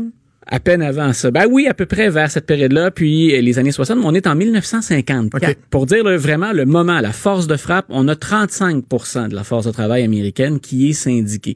Et c'est intéressant parce qu'on peut faire le lien avec plein de choses avec ça. Euh, je pense que le collègue Richard Latendresse avait un papier dans le Journal de Montréal ce matin sur le, sur le sujet. Il récupérait une étude du Pew Research Center, qui est un organisme, on le sait, une maison indépendante et qui fait un très, très beau topo sur la force ouvrière. Moi, ce que j'ai retenu, c'est quand on fait campagne en 2020 et qu'on joue à la fois sur l'économie et qu'on joue à la fois dans les États pivots, là où il y a une force ouvrière qui est de moins en moins syndiquée, qui a la chance de l'emporter? Bien sûr, quand on dit aujourd'hui, on est passé de 35% ça c'est 1954, à 10,4% aujourd'hui de la force ouvrière qui est Hey, mais c'est donc pas beaucoup. C'est très, très peu. Et dans les pays... Connais-tu le chiffre au, au Québec euh, ou au Canada? Au Canada, de- écoute, j'y vais de, de mémoire. On est, on a passé le cap des 20% si je me souviens bien. Ah, mais c'est une Mais c'est méchante différence. et aux États-Unis, c'est vraiment très peu. Et ça va de pair. Et ça, on peut, on peut demander euh, aux syndicats de revoir les façons de faire. On peut leur demander de moderniser des revendications, des procédures processus. Reste que la, la- la situation des ouvriers aux États-Unis, elle est également en déclin. La, la baisse des syndicats, ça va aussi avec la baisse des conditions de travail. Euh, on a parlé tous les deux la semaine dernière du premier documentaire de, de, que produit Netflix conjointement avec la, la famille Obama, qui s'appelle American Factory. Et une des choses que j'aime du documentaire, même si on se dit ben c'est un président démocrate qui est à moitié derrière le, le financement de ce projet-là ou derrière la production du, du projet, c'est que les documentaristes interviennent très peu. Et ce qu'on constate, c'est qu'effectivement, ce sont des Chinois bien souvent qui vont racheter des intérêts américains. Dans le cas de American Factory, c'est une ancienne usine de, de GM. Et là, on voit très bien une réalité avec laquelle on va composer. On voit les avantages, on voit les défauts. Mais si on se met dans la peau d'un travailleur, je pars sous GM de la classe moyenne, je deviens maintenant quelqu'un qui fait partie de la classe des plus pauvres, des plus démunis, et bien souvent, je vais devoir ajouter un deuxième travail pour parvenir à boucler le budget. Ça, c'est souvent après avoir vendu ma maison ou vendu tout ce qu'il y avait autour de la maison pour être en mesure de préserver la maison. Et quand je dis vendre autour ou laisser tomber des choses, ben, c'est également des soins de santé. Donc, euh, je te disais, hein, on, on peut lutter avec ou on peut avoir des réserves sur les syndicats. Reste qu'on a fait monter le niveau de vie des travailleurs américains avec le temps. Est-ce qu'on a frappé le mur? Est-ce qu'on est arrivé à une crise? Est-ce que cette nouvelle économie va entraîner des changements au sein des, organisations syndicales? Ça va être intéressant. Il faut demeurer aux aguets, ça c'est certain. J'ai beau moi, des fois, être très critique envers certains aspects du travail des, syndicats. Il reste que, il fut une époque, que ce soit aux États-Unis ou au Canada, ailleurs, euh, où c'était absolument essentiel, vital même pour la sécurité, pour le bien-être des gens, qu'il y a des syndicats qui viennent se, se- se dresser et dire un instant, là, on va traiter les gens comme des humains, non pas comme des chiens. Là. Euh, donc, c'est, il faut rester aux aguets, même s'il y a des, des améliorations. Hey, avant qu'on aille euh, Oui. à autre chose, euh, Maude, Luc, euh, Oui. j'ai fait une petite recherche là, pendant que Luc nous parlait. Le, l'évolution du taux de syndi- syndicalisation, OK, pour le fun. là. Je vous mets sur le spot. En Ontario, vous pensez qu'on Pas était bonne combien? dans ces affaires-là. Je disais, là, aux Un États-Unis, quiz J'aime avec j'étais ça. Maud Je me sens tout le temps niaiseuse quand je dis pas la bonne affaire. Bon, tu On veux était à savoir 10 c'est aux quoi, là? États-Unis. En Ontario, tu penses qu'on était à combien? Bon, 50. Autour de la barre du 20 encore, je pense. moi. 26,8? 26,8, c'est un peu plus fort que ce que je croyais. Je me le disais autour de 20, mais 26,8. Au Canada, 30,4. 30,4. Et là, au, euh, au Québec, est-ce qu'on est plus ou moins, vous pensez? Mais là, j'étais j'étais-tu correct avec mon 50 ou ça faisait Non, non, pas de sens? Ça... Non, Mais là, en Ontario, ça 26. faisait pas de... C'est ça, ça faisait pas de sens. Mais là, Mais mettons, là, même au Québec, plus- on n'est pas à 50, on est à 38,4. 38. On a déjà un pic à 41 Voilà. en 2003. Mais un peu partout, ça va avec les, les- ça va avec les changements économiques. Si on faisait le tour du monde occidental, j'aurais pas de chiffre précis à te donner ce matin, mais c'est également en baisse. Donc, je disais, hein, il y a eu des remises en question syndicales, il y a eu des mises en, en question des revendications. Est-ce que les syndicats parviennent pas parfois ou s'adaptent pas suffisamment rapidement? Il y a une foule de choses dont on peut débattre et ceux qui vont en débattre éventuellement, ben, ce sont nos candidats à la présidence américaine. Euh, Monsieur Trump, on le sait, il a visé, lui, les travailleurs blancs qui sont toujours privilégiés en passant, même parmi les syndiqués. Les femmes gagnent moins aux États-Unis. Un homme blanc va gagner plus qu'un homme noir ou qu'un un, un latino-américain qu'un un hispanophone. Donc, les, ces blancs-là, mais il vise bien sûr, lui, les blancs qui ne sont pas syndiqués. En leur disant le fameux Make America Great Again, on va redonner du travail, on va euh, relancer le charbon, on va relancer les industries, les manufactures. Donc, un cycle économique qui est en fin de vie. Là, on, on est rendu ailleurs au plan économique dans, euh, dans ce qui constitue la création d'emplois puis dans ce qui regroupe la force de travail. Donc, on sait que M. Trump visait ces gens-là et j'ai répété à plusieurs reprises, la course, elle va se jouer dans trois ou quatre États. On, parle de la carte électorale probablement la plus petite ou la plus restreinte des dernières années. La Pennsylvanie, le Wisconsin, le Michigan. Euh, dans une moindre mesure, on va, on va aussi parler d'un d'un certain nombre d'autres États, la Floride. Mais quand on pense à la Pennsylvanie, au Wisconsin et au Michigan, ça va être intéressant de voir qui, du côté démocrate, parvient à aller chercher ces gens-là qui, la dernière fois, par moins de 1% bien souvent, on fait pencher la balance en faveur de Donald Trump. Euh, on a dit les démocrates aiment bien Joe Biden pour ça, mais ceux qui leur parlent le plus directement, ces gens-là, c'est Bernie Sanders. Et M. Sanders, il recule tranquillement. Il est troisième Oui, la hein? course. Donc, on va voir ce que Mme euh, Warren a à leur offrir. Mais y a-t-il quelqu'un dans ces gens-là qui peut se considérer proche des travailleurs, puis de ceux dont les, les conditions de travail euh, diminuent lentement mais sûrement? Dans certains cas, pour certaines catégories, on baisse plus rapidement. Donc, on verra. Mais c'est intéressant, les quatre candidats, donc, doivent charmer cet électorat-là. Puis c'est important de voir ce qui se passe. Le Michigan, le Wisconsin, entre autres, pour te donner donner une idée à quel point euh, les syndicats sont vraiment sur une pente descendante. J'enseignais il y a pas très longtemps à mes étudiants qu'on utilise dans ces États-là les mêmes arguments qu'au 19e siècle pour empêcher les, les, euh, les, employés, par exemple, de la fonction publique de se syndiquer, d'avoir accès à des syndicats. Et on est revenu à l'utilisation du 14e amendement. Et pour nos auditeurs, le 14e amendement, là, ça a été pensé dans le contexte de l'esclavage. On fait euh, un État ne fera pas de règles, de procédures, de lois qui empêchent finalement les gens d'aller voter, mais on pensait à ceux qu'on venait de libérer, aux, aux, Noirs qui étaient les nouveaux citoyens américains. Mais on a dit, écoutez, là, les États, quand on dit, ben, vous entrez dans la fonction publique et vous devez adhérer à votre syndicat, comme prof, moi, c'était mon cas, quand je suis rentré ici à Québec au Cégep Gardon, on a dit, ben voilà, il y a ta cotisation, c'est ton syndicat. J'ignorais un peu le fonctionnement, j'avais juste hâte de travailler. Euh, mais, mais donc, aux États-Unis, on a dit, ben, vous lésez un individu de choisir des conditions de travail autres que celles retenues par son syndicat. Hein? Moi, je me dis, parfois, je suis pas toujours d'accord. La fameuse formule Rand ici. Ben voilà, c'est exactement là où je voulais en venir. Donc, on, on a vraiment, on est à contre-courant. Donc, moi, j'ai hâte de voir comment on va négocier dans ces trois États-là.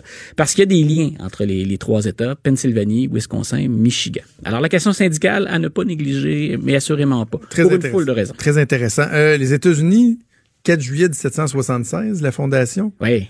Ce qui nous amène, c'est quoi, 240 quelques années? C'est la plus vieille démocratie du monde occidental. Du monde occidental, OK. Oui. Et là, tu me poses la question, est-ce que les États-Unis sont un vieux pays? Oui, c'est c'est ce à quoi je référais tout à l'heure quand on a commencé à, à discuter. On dit écoutez, le, notre pays est vieux, vieux en termes de priorité puis en termes de fonctionnement. Okay. Et je rappelle l'âge des principaux meneurs. Le, euh, monsieur euh, Monsieur Sanders, il approche les 80. Euh, Joe Biden 76 ans, Elizabeth Warren 70 ans, le président Trump 73, Mitch McConnell euh, 77 de mémoire, c'est celui qui dirige les, la majorité républicaine au Sénat.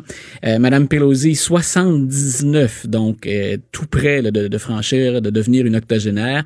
Puis, si on prend la moyenne des élus à la Chambre des représentants, la moyenne d'âge, c'est 58. Ça a vieilli depuis euh, la dernière élection. Même s'il y a beaucoup de jeunes qui sont entrés, reste que la moyenne augmente. Et au Sénat, on est à 63 ans de mémoire.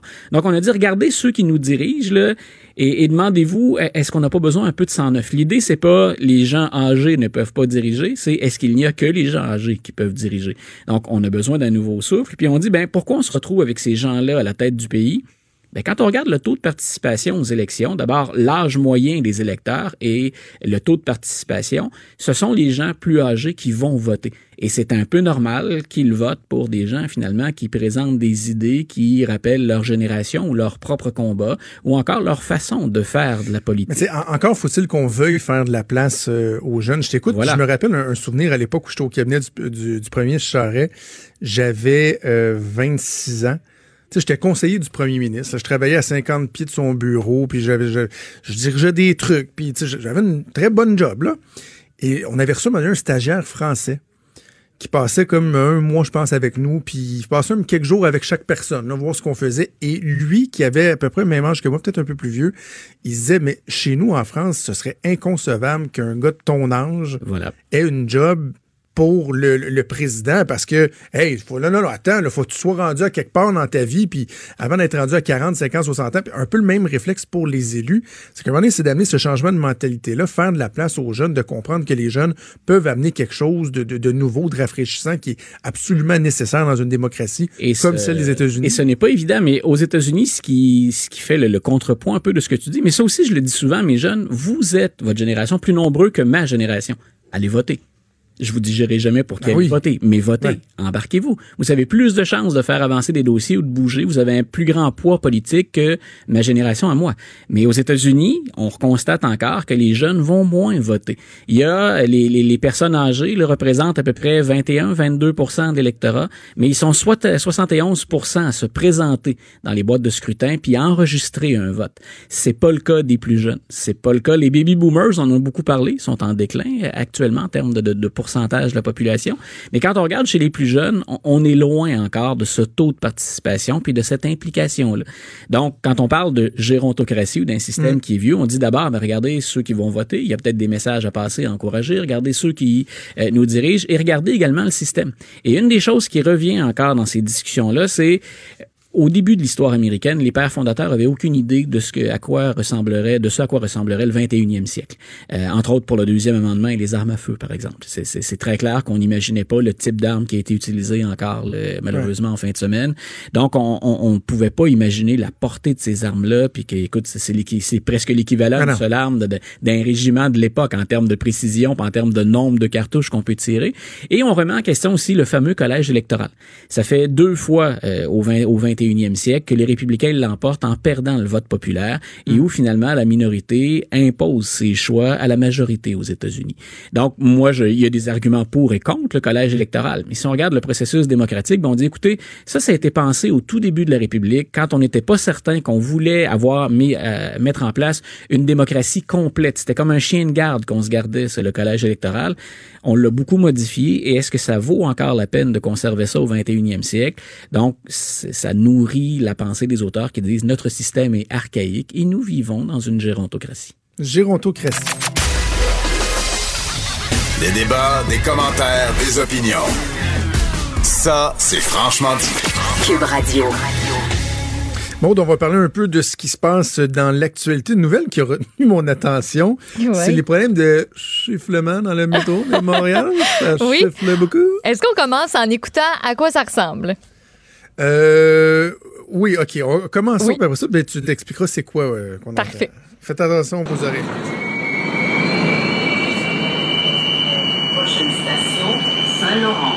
C'est agréable. Non, mais c'est-tu pas agréable, toi, entendre ça quand t'es à la station ou encore quand tu es dans un des véhicules de, de, de- de- dans une des voitures Azur en fait? Parce que c'est ces voitures là les nouvelles du métro euh, qui euh, qui dégagent ce sifflement qui émettent ce sifflement en fait.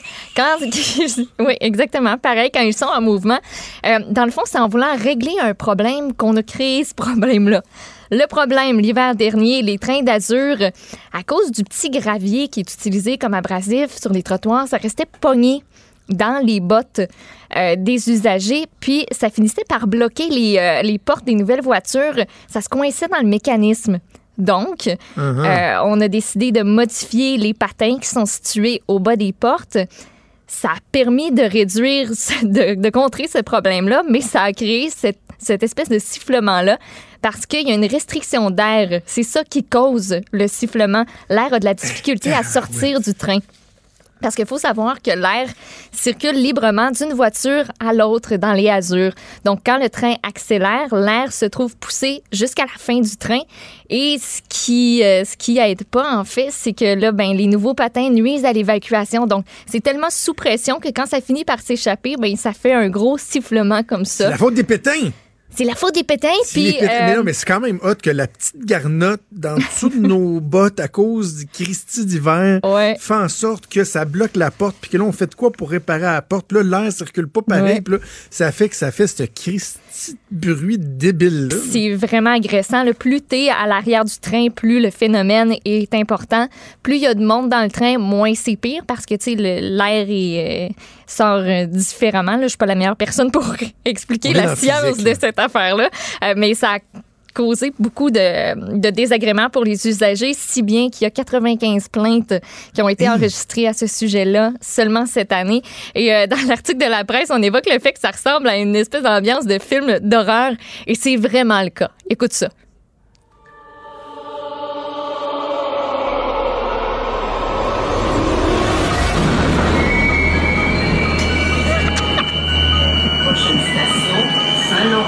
Terreur dans le métro. Valérie Plante. Ta. rendu à la station Saint-Laurent. Ah, voir que t'es capable de faire un rire de même qui fait peur. Wesh. Ah, non, non, c'est un tape de Luc Lavoie que j'ai fait en arrière.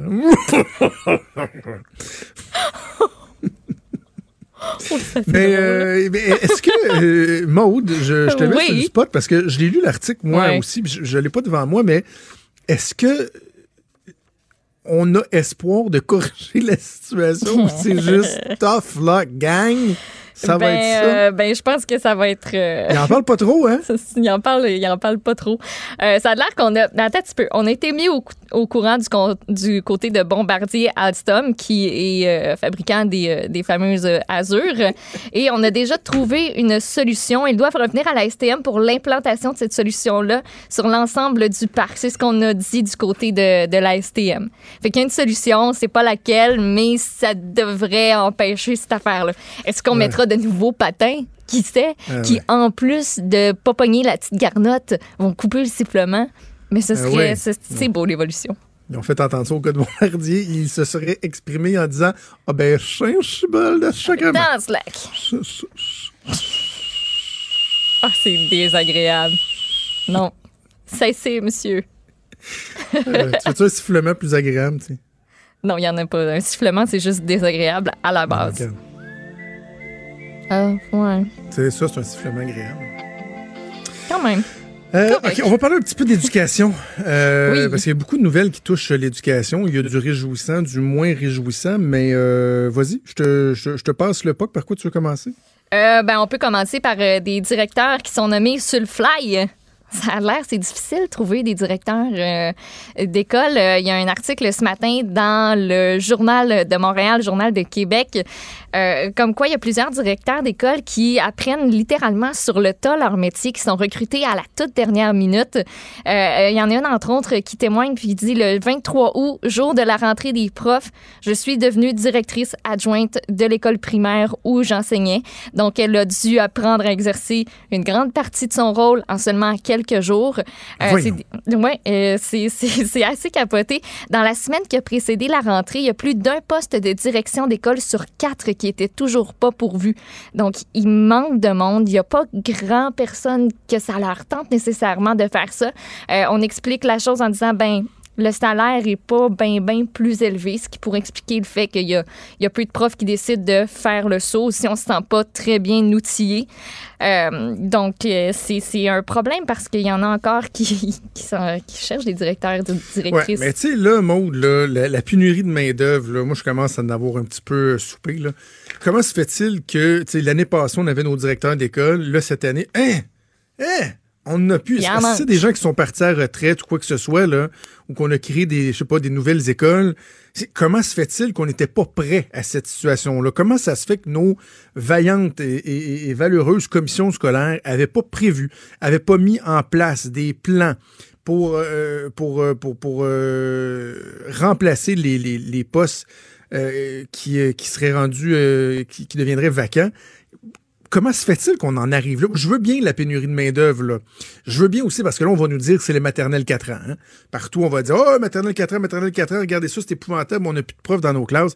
L'instant, là, c'est 250 classes de maternelle qu'il y a eu. C'est tout ça qui fait qu'il y a, euh, je sais plus combien de po- postes de direction qui sont, qui sont libres, des classes qui ont commencé où la veille, on savait pas s'il était pour avoir des enseignants, ou carrément, il y a du monde qui vont se faire des, qui, qui ont des formations accélérées, tu disais, pour devenir directeur, mais on prend des gens qui ont même pas les compétences, qui n'ont pas complété leur formation. On va dire, tiens, toi, voilà ta classe, tu vas enseigner.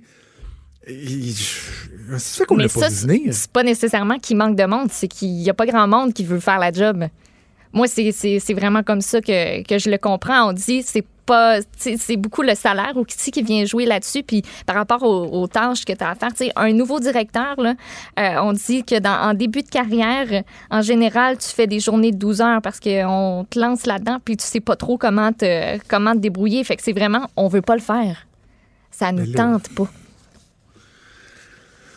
Ben, que Il me semble c'est quand même c'est le fun d'aspirer à, à se rendre à un poste comme celui-là. Est-ce que vraiment c'est Ça a si, l'air que euh, c'est pas si le fun que, que ça, mais, si on mais en même croit, à ça, euh, c'est quoi? Je, Merci de ta précision, mais je maintiens quand même mon point. là. Comment ça Ouais, se fait ouais. qu'ils l'ont pas vu venir? S'ils ont un problème, qu'ils sont pas capables d'aller recruter des gens à l'interne qui vont euh, combler ces postes-là, comment se fait-il qu'on n'a pas mis en place Je parlais de, de, de plans. Euh, pour, pour, euh, pour euh, de plans de transition, mais si on a des problèmes avec les conditions salariales, par exemple, comment ça se fait qu'ils ne se sont pas tournés vers la commission scolaire, le ministère de l'Éducation, le ministre, quoi. C'est juste que je trouve que c'est très de dernière seconde, alors que la, la- la rentrée se fait là, ces jours-ci, pour là, tu sais, lever le drapeau et dire, hey, on a de la misère, là, on n'est pas capable de recruter. Mais ils, ils ont dû le voir venir un moment donné, là. Fait-tu trois Ben, mois, six mois, un an, deux Mm. ans? Sais, je trouve que c'est un petit peu à la dernière seconde là, pour dire Ouais, on est dans le chenoute. Hein? Finalement, ça nous prendrait peut-être quelqu'un. Tu sais, juste encore le 26 août, on passait des entrevues. Là. Hmm. OK. Il y, a le clou- il y a le coût des classes de maternelle 4 ans qui continue à faire jaser pas pire aussi. Oui, ça a l'air que 800 000 piastres, euh, par classe, mon cher. Là, ce c'est fou serait, euh, c'est fou, hein? En campagne électorale, la CAQ qui avait, euh, qui avait dit ça va à peu près coûter en moyenne 120 000 Et là, ben, ça coûterait à peu près 800 000 On a justifié la dépense en expliquant que les classes sont amorties sur 40 ans, qu'on doit bien ça à nos enfants pour être capable d'offrir ce qu'il y a de mieux. C'est Radio-Canada qui nous rapportait ça. Euh, en fin de journée hier, structure en bois au plafond, module d'armoire avec évier, porte coulissante, vitrée qui donne sur d'autres classes. On a de la fenestration abondante, cadre en aluminium, éclairage d'aile, gicleur, ventilation. Ben, tout ça, ça a l'air que c'est 800 000 piastres en moyenne. OK. Je te donne 800 000 piastres, monde. Oh, Je on suis lousse, fait des là, je te fais un, je te fais un chèque. Non, non, non, je ne demande pas de faire. Non, non, ben, pas partir en voyage, puis tout, là. Je te fais un chèque de 800 000 piastres, puis Ouais. je te dis, construis-toi une maison. Et elle va être À goût, couche. là. Elle va avoir T'sais. une piscine creusée. Hey. Trois étages, un gros sous-sol, cinéma maison. Tu peux t'en payer des affaires, là, sans joke. Hey, tu construis une, une- une maison de 800 000 piastres, rajoute la valeur du terrain, euh, puis la progression au cours, là, après euh, une année, deux, trois années. T'es rendu un million bien vite, là. Mais, restons concentrés sur 800 000, là, pas l'air d'exagérer, mais 800 000 piastres, tu te construis un Christi de château, là. Oui. Et une classe avec quatre murs, trois fenêtres, un projecteur, un lavabo. Au Québec, ça nous coûte 800 000 piastres. Je, je me souviens d'en avoir discuté hors d'onde avec euh, le ministre de l'Éducation, Jean-François Roberge, à la fin de notre dernière saison de radio. Puis on parlait avant d'aller en, en, puis je disais, tu sais, euh, monsieur le ministre, 800 000. Là, les gens disent, on n'a pas les moyens, on n'a pas les moyens, mais comment se fait-il qu'on ne met pas ça en cause, le 800 000, à la base? C'est-tu normal que ça coûte 800 000 piastres construire une classe avec quatre murs? On peut-tu couper quelque part?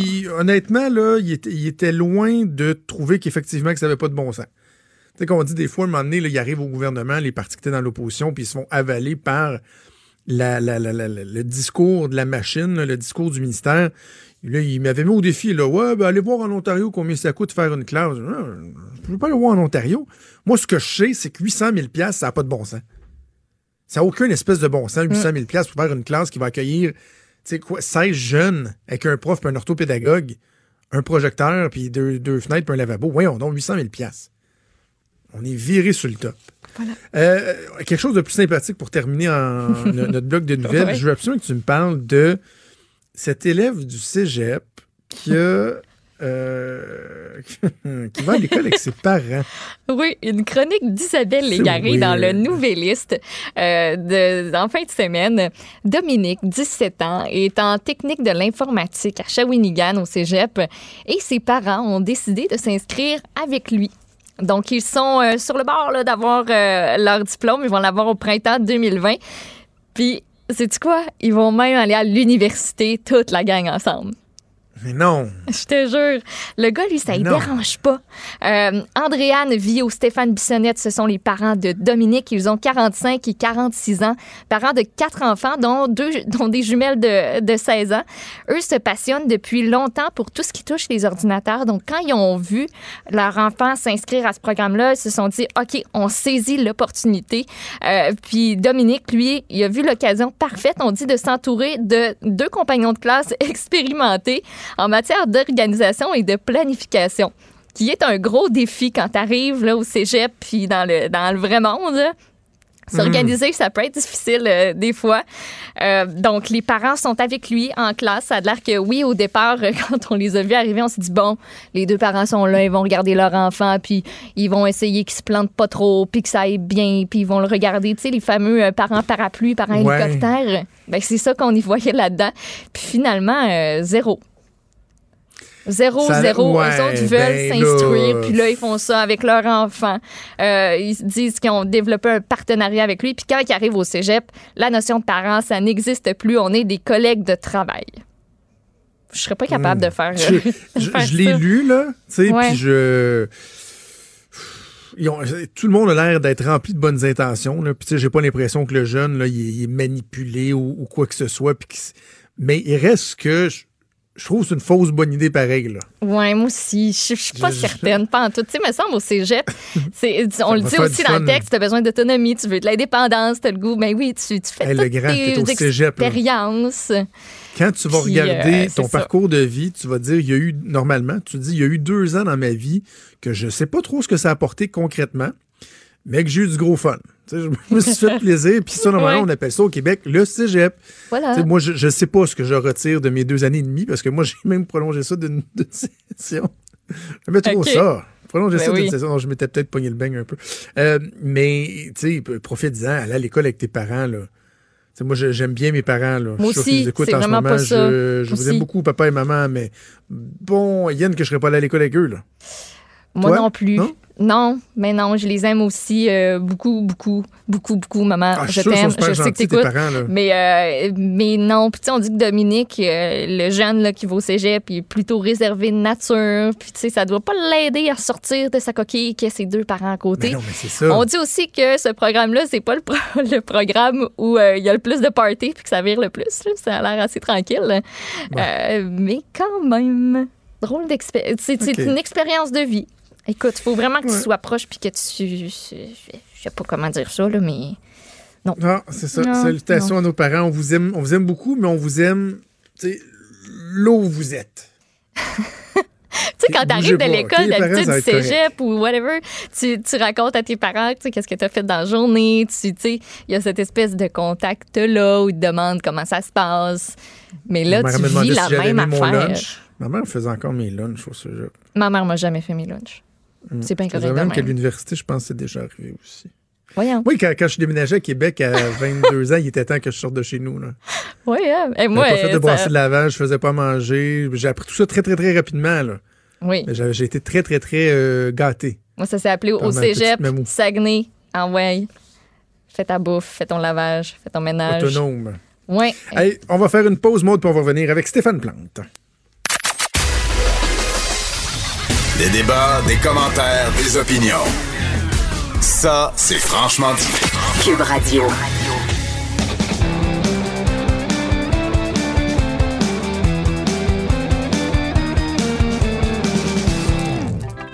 C'est la chronique disque dur avec Stéphane Plante. Salut Stéphane. Salut Jonathan. Très, très hâte de t'entendre euh, aujourd'hui. Tu nous parles des. Moi, j'aime ça dire quiz en passant. Les C'est, quiz. C'est toujours- non. mais en plus, il faut que tu, euh, faut que tu l'allonges.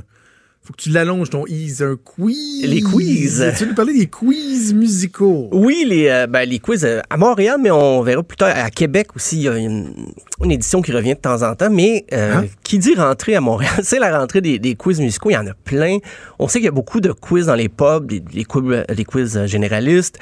Et il y a toujours une ronde musicale qui est très populaire. Moi, j'avais déjà cité, c'était la seule ronde dans laquelle j'étais un peu bon parce que le sport et la science, peut-être, c'était pas ma branche forte moins. dans les quiz. Ouais, ben j'étais pas euh, performant, mais la quiz, mu- euh, la partie musicale du quiz, j'aimais bien ça et ça a donné des idées à des, des organisateurs des bars de faire ça des, des soirées consacrées uniquement à la musique et disque dur d'ailleurs. On a notre propre soirée Ben qui oui. débutera le 17 septembre. Donc c'est un, c'est ma Ah chronique ouais. plug aujourd'hui, mais comme on est on est bon joueur, je- j'ai relevé les quiz musicaux à Montréal. Il y en a à pratiquement tous les jours. C'est euh, incroyable. C'est presque autant que des games d'impro.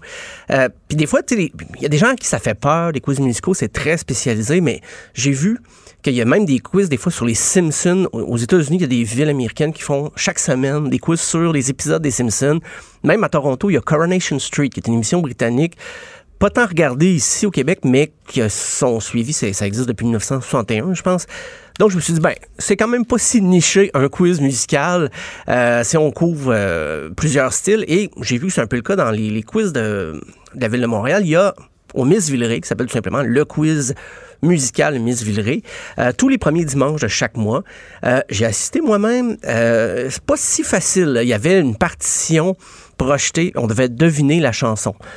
Donc, une partition. Aïe, aïe, aïe. J'ai vu ça au primaire, je pense, à la dernière fois. Une chance. J'avais quelqu'un dans, dans les noire, initiés, là. blanche. C'est ça, quelqu'un qui savait lire la musique. Euh, ce qui est bon, ben ça, c'est pour les quiz en général là, dans votre équipe, c'est de répartir des forces selon les genres musicaux. Parce que si vous avez juste des amis qui aiment la, la même musique que vous, c'est un peu mal parti. là. Ouais. Ouais. Et comme l'autre fois, moi, j'ai j'ai pu compter sur un jeune homme qui était un spécialiste de Drake. Puis il nous a sauvé une ronde parce que moi, je- Drake, je, le connais, il est populaire et tout ça. Mais au-delà des singles et tout ça, je peux pas nommer la quatorzième chanson de son quatrième album. Et le jeune homme de, mon- de mon équipe, lui était capable, il était en mesure de le faire. Puis en plus, il disait qu'il était pas fan.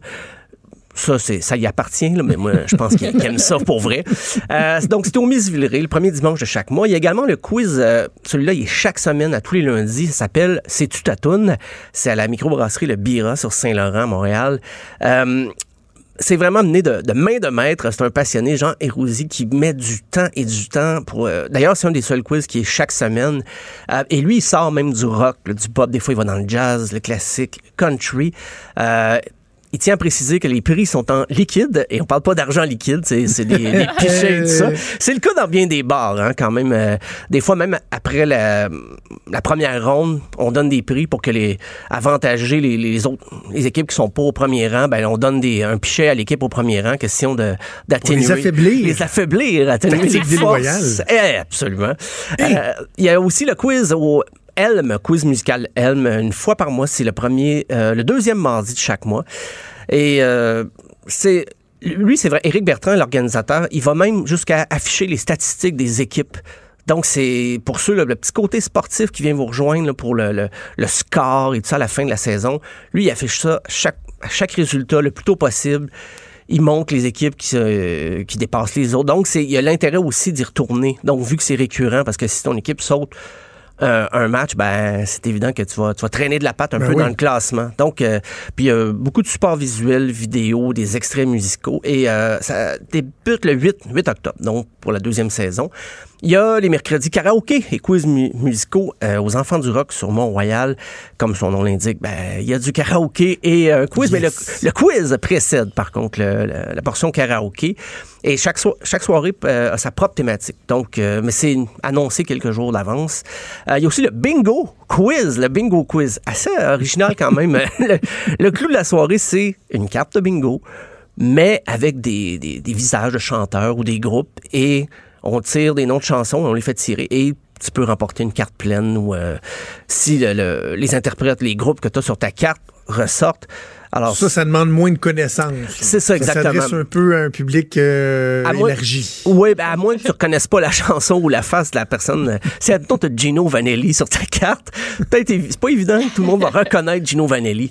Par contre, avec cette coiffure, je pense qu'on a des bons, des bons Oui. référents. Oh, oui. Et en terminant, ben, le, le- le dernier, mais le non, le moindre, le quiz disque dur. On reprend ça le 17 septembre. Et la nouveauté, nous, on est aux deux semaines, mais ça, c'est pas la nouveauté. Mais la nouveauté, c'est qu'on consacre chacune des éditions à une thématique précise, parce qu'on on le fait pour la Saint-Jean, un quiz euh, musique québécoise. On a eu beaucoup de plaisir à faire ça. Et on s'est dit, ben, pourquoi pas, on va y aller avec euh, chaque semaine, à chaque deux semaines, euh, une édition spéciale. Donc, le 17 septembre, ce sera les Beatles.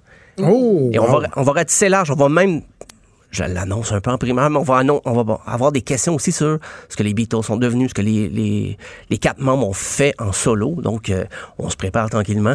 Euh, aussi une thématique sur les, les reprises, les chansons qui ont été euh, des fois popularisées par d'autres, même qui ont été plus populaires que l'original, ou l'inverse aussi, euh, des reprises qui n'ont pas fonctionné. Un spécial, ça c'est le 1er octobre. Le 15 octobre, le punk rock. Et là, on va, Oh, on va yes. être, on va être large. Là. Il va y avoir du punk californien des années 90, comme du punk anglais des années 70, du punk des années 80, du punk actuel, du punk local. Ça, ça reste accessible. Des gens, ils, ils nous écrivaient cette semaine, ben j'ai eu quelques lecteurs qui disaient ouais mais est-ce que ça va être compliqué? Est-ce que si on n'écoute pas tant de punk rock est-ce qu'on devrait tout simplement pas y aller? Je dis, non non non c'est quand même accessible. Euh, ben d'ailleurs, le 29 octobre, c'est un spécial trame sonore. Donc, les, les chansons qui ont été popularisées dans des films, on va retrouver Ça, ça. je suis pas bonne quand il y a ces catégories-là. T'es pas bon? Ah non, je suis pas bonne. Là. À part Non, moi non plus. euh, Trame sonore, là, c'est rien. Non, Ben, non, non. Peut-être que le 12 novembre, vous allez pouvoir vous reprendre avec la, la soirée Céline Dion. Moi- Moi-même, je vais Ah. apprendre beaucoup en faisant des Ouais. questions. Euh, ça, ça veut- Peut-être. et ça implique des questions sur Claudette aussi. Euh, je veux dire, c'est la famille. On, on peut, on peut élargir sur la famille Dion. Euh, Il y a du matériel. il y a du matériel. Hey, Pépé. Et euh, ben, je sais pas, le, le C'est quoi 26, dans son nom? Le, le- son père? Non, pas son. OK. son, ouais. Elle démarre. Son nouveau copain, là. Ah, OK, OK, Ah, son le bon copain. designer. Pepito, Pepito. Non, lui, je m'excuse, mais il n'est pas dans la famille, lui. Il est pas dans la famille. non, non, non. Il n'y aura pas de questions sur lui, mais Ah, à, ok. à démarre peut-être. Elle démarre, oui. Euh, mais le 26, euh, ça va être Madonna, le spécial Madonna 26 novembre. Et on termine ça avec un spécial musique des fêtes, bien sûr, le 10 décembre, qui sera la dernière édition avant Noël. Euh, on l'avait fait en grand succès l'année dernière aussi. C'est au Major Tom sur euh, Rachel 2487, Rachel Est. Euh, donc, on termine en beauté, mais euh, à Québec, il y en a des fois au euh, Griendel, brasserie artisanale sur Saint-Vallier-Ouest. Euh, ça s'appelle le Super Quiz, 100% musical. Euh, par contre, il n'y en a pas d'annoncé. Euh, je pense qu'ils vont un événement par événement quand ils... Parce a souvent des quiz, cette microbrasserie-là. Mais le quiz musical, le prochain, n'est pas annoncé. Le dernier était le 25 août. Donc, euh, on, reste aux C'est aguets. grave. Les jeunes de Québec peuvent se rendre le 17 septembre au Major Tom pour euh, Ben oui, ben le oui. quiz disque dur. Disque la, la participation, ça marche comment? Faut-tu s'inscrire à l'avance? C'est des équipes? C'est tout rendu sur place? ou- des, oui, c'est des équipes de. Bonne question. c'est moi qui aurais dû en parler. C'est 4, 5, 6 personnes. Ben, le maximum, on dit, c'est 6. C'est c'est évident que si vous êtes moins, c'est plus difficile des fois pour euh, couvrir là, un spectre plus large de, de- de genres musicaux. Mais euh, oui, vous vous présentez au bar, tout simplement. euh, vous pouvez réserver. Avec le Major Tom, vous pouvez réserver.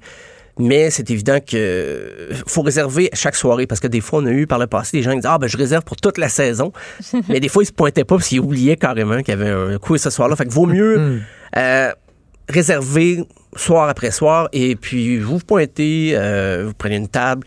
Euh, Il y a des fois qu'on parce que Major Tom est quand même un petit bar de quartier. Je pense qu'on a été pas loin des fois de repousser la, la limite parce que chaque établissement, chaque bar comme ça a un nombre euh, restreint là, de, de- de gens qui peuvent euh, être dans le bar au même moment. Je pense que des fois, on a...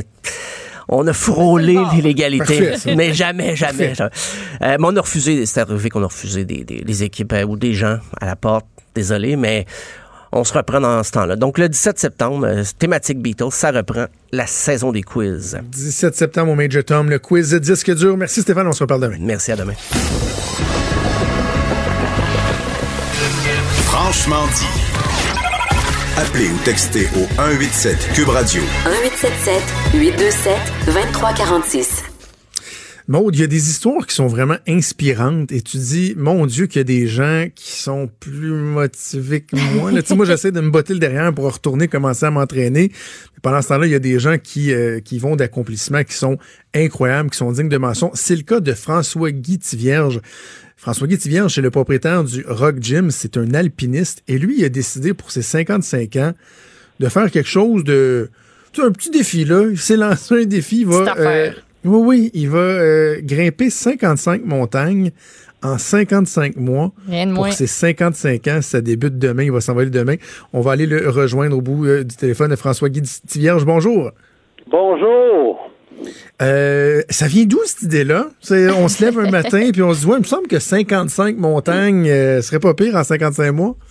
Ben écoute, c'est que quand j'ai eu euh, la, la folie de la quarantaine, je suis parti au Mont Everest, j'ai fait les sept sommets, les deux pôles, puis là, ça a comme fait une belle boucle avec ça. J'ai vraiment été inspiré là euh, pour un bon dix ans.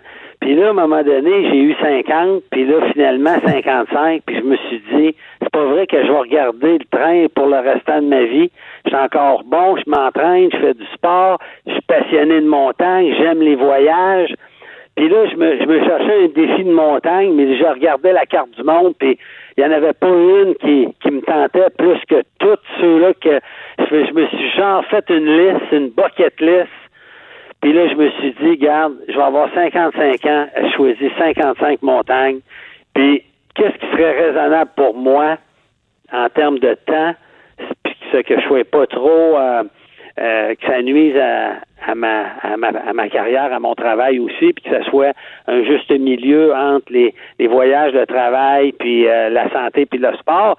J'ai dit 55 ans, tout est aligné pour le chiffre 55.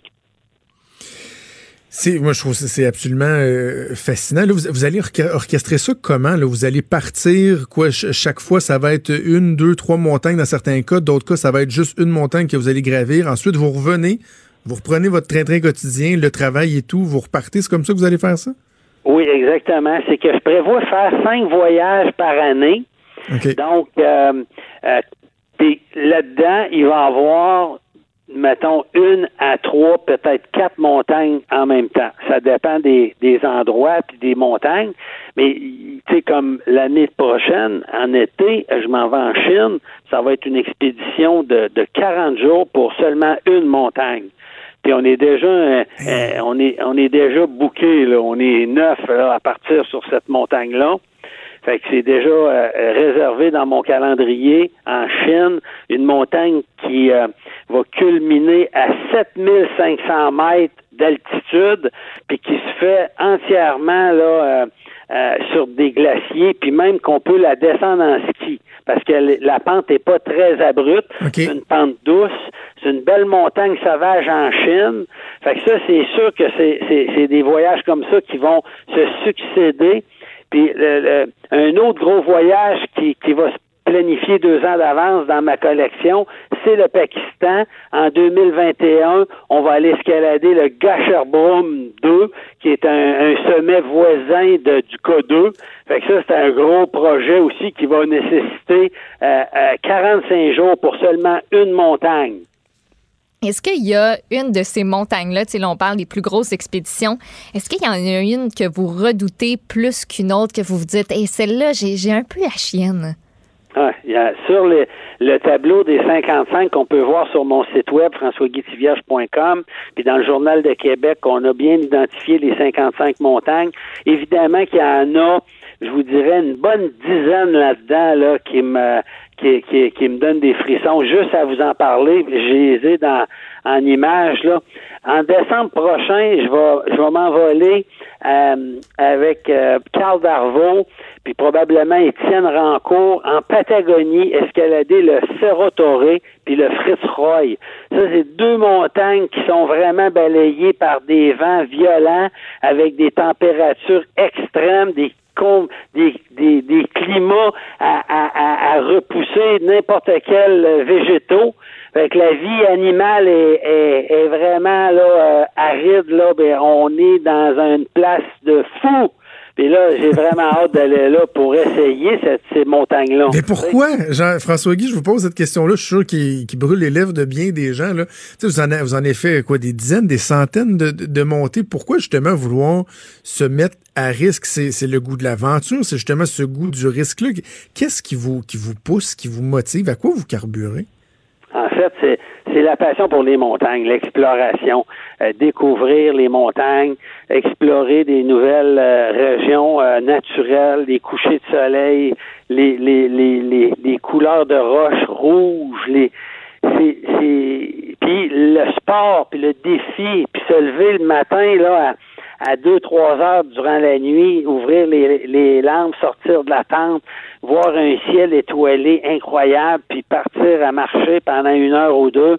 Puis là, là tu vois le lever du soleil, tu sais, c'est magique, ça, là, là. Tu sais. On peut pas être tout le temps assis dans son bureau, tu sais. Faut vivre, il faut que le sang coule dans nos veines, là. Tu sais. Fait qu'on n'a rien qu'une vie à vivre, puis voyager à travers le monde. Puis honnêtement, suis vraiment content de pouvoir le partager avec vous aujourd'hui, puis le partager dans les médias. Je suis en collaboration avec le Journal de Québec puis de Montréal. Puis on va sortir des chroniques à tous les mois pour faire découvrir aux lecteurs des montagnes, faire la lumière sur des montagnes que personne connaît, parce qu'on entend juste parler de l'Everest, on entend Ben oui. juste parler du Mont Blanc. Mais là, je vais vous amener dans des régions éloignées, je vais vous parler de, de montagnes tout à fait exceptionnelles qui méritent qu'on parle d'eux autres aussi, ces montagnes-là. Moi, je suis curieuse de savoir comment vous vous préparez à ça parce que chaque montagne est différente. Habituellement, on choisit un sommet, on se prépare en conséquence, on le gravit, on sait qu'il faut faire telle, telle, telle chose, mais là, elles semblent être toutes différentes. Comment on fait pour être adéquat- adéquatement préparé? Que moi, ça fait au-dessus de 40 ans que, que je fais de la marche en montagne, de l'escalade de glace, de l'escalade de rocher, là, que je grimpe au rock gym, puis que je fais des via ferrata. Je suis toujours en montagne euh, quand que puis je m'entraîne en vélo de montagne, puis je monte le, le massif de Charlevoix plusieurs fois par semaine. Fait que tu sais, je suis vraiment une personne qui s'entraîne là, euh, euh, tu sais, à toutes les semaines. Là.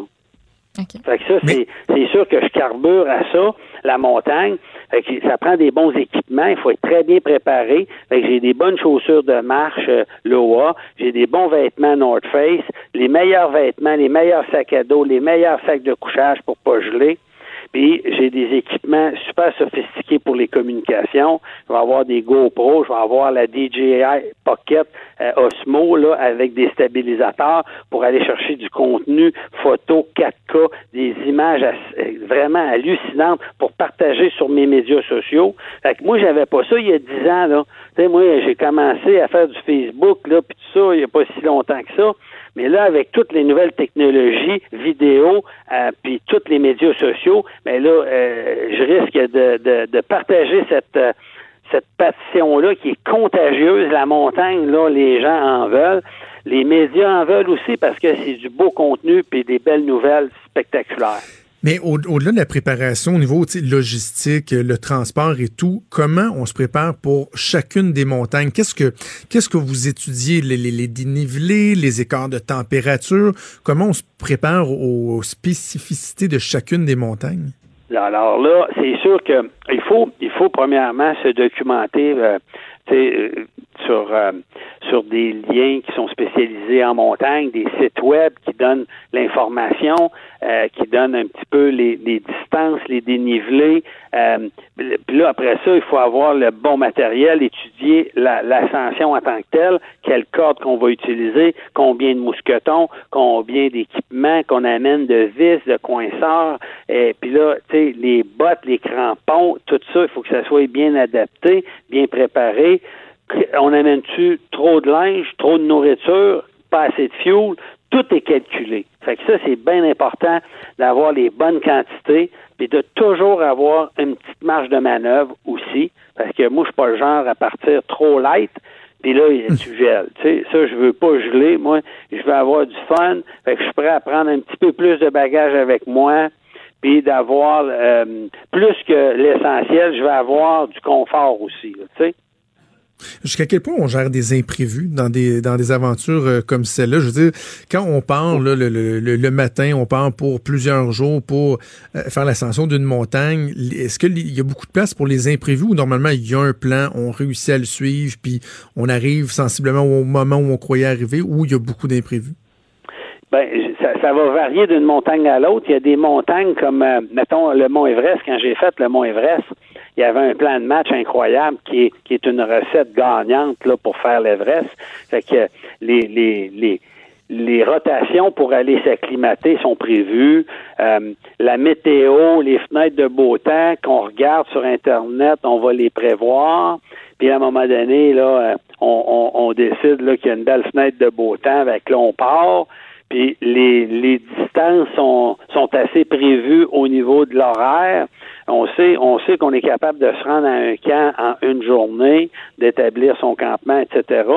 Pour mes 55 montagnes, ben là, c'est pas mal sensiblement prévisible, sauf qu'il y a des imprévus. Oui, a des imprévus de météo, il va en avoir, des, des imprévus de conditions de montagne qui ne nous permettent pas parce que comme présentement, j'étais supposé d'aller euh, euh, dans, dans, une zone de montagne en France, puis en, Suisse, puis en Italie. Puis là, il y a eu au mois d'août des grands éboulis parce que la, la, la, la les montagnes à, à 3000 et à 4000 mètres sont, sont, sont gelées. Le sol est gelé de façon permanente. Même en été, c'est, on appelle ça le permafrost. Mhm. C'est comme au Groenland ou dans le nord du Canada, il y a des glaciers éternels, il y a des neiges éternelles. Il y a des neiges éternelles aussi à 3000 mètres puis à 4000 mètres. Puis, mais là, ce qui s'est produit, c'est que ça l'a gelé, ça l'a dégelé beaucoup au cours de l'été. Puis là, ça l'a, ça il y a eu des éboulis. Puis là, ben, à cause que ça l'a dégelé beaucoup, le permafrost, mais là, il y a des montagnes que je voulais faire qui ont été euh, détruites, ils ont changé de face complètement. Hmm. Il y a eu des éboulis majeurs. Quand que je parle d'un ébouli majeur, là, ça pourrait être, mettons, euh, un édifice là, de Québec là, qui s'écroule dans une montagne. Là. Tu sais, imagine la grosseur d'un bloc appartement qui s'écroule, là, qui tombe en bas, puis ça, ça, ça nettoie tout sur son passage. Puis il y en a eu de ces éboulis-là beaucoup cette année. Fait que là, je vais être très, très, très minutieux cette année. Là, je vais aller en France pour euh, euh, l'année passée, j'étais là, mais là, je retourne. Puis là, cette année, on choisit des, montagnes qui vont être là euh, vraiment très sécuritaires.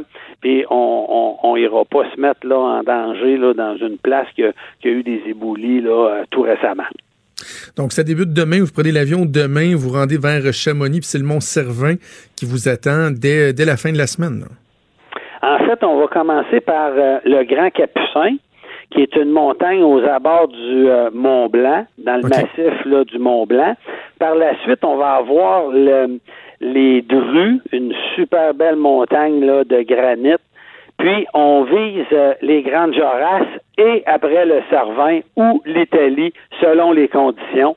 Puis, vous pouvez être sûr qu'on à notre tour, on va vous faire un beau bilan de, de qu'est-ce qu'on va avoir réussi à gravir. Bon, ça va nous faire plaisir de, de partager notre aventure. Là. Euh, Je pars entre autres avec euh, Jean-François Girard, qui est un, un, un des meilleurs grimpeurs québécois actuellement, qui est un gros grimpeur très fort qui est une brute, qui est un grand blond, qui ressemble à Jésus, sais, qui, qui- qui est un, un- un- grimpeur là, qui, qui, qui a pas froid aux yeux, qui est capable de grimper des affaires extrêmement difficiles. Fait que c'est comme si je partais avec un, un, un- un top alpiniste là, québécois avec moi pour m'accompagner.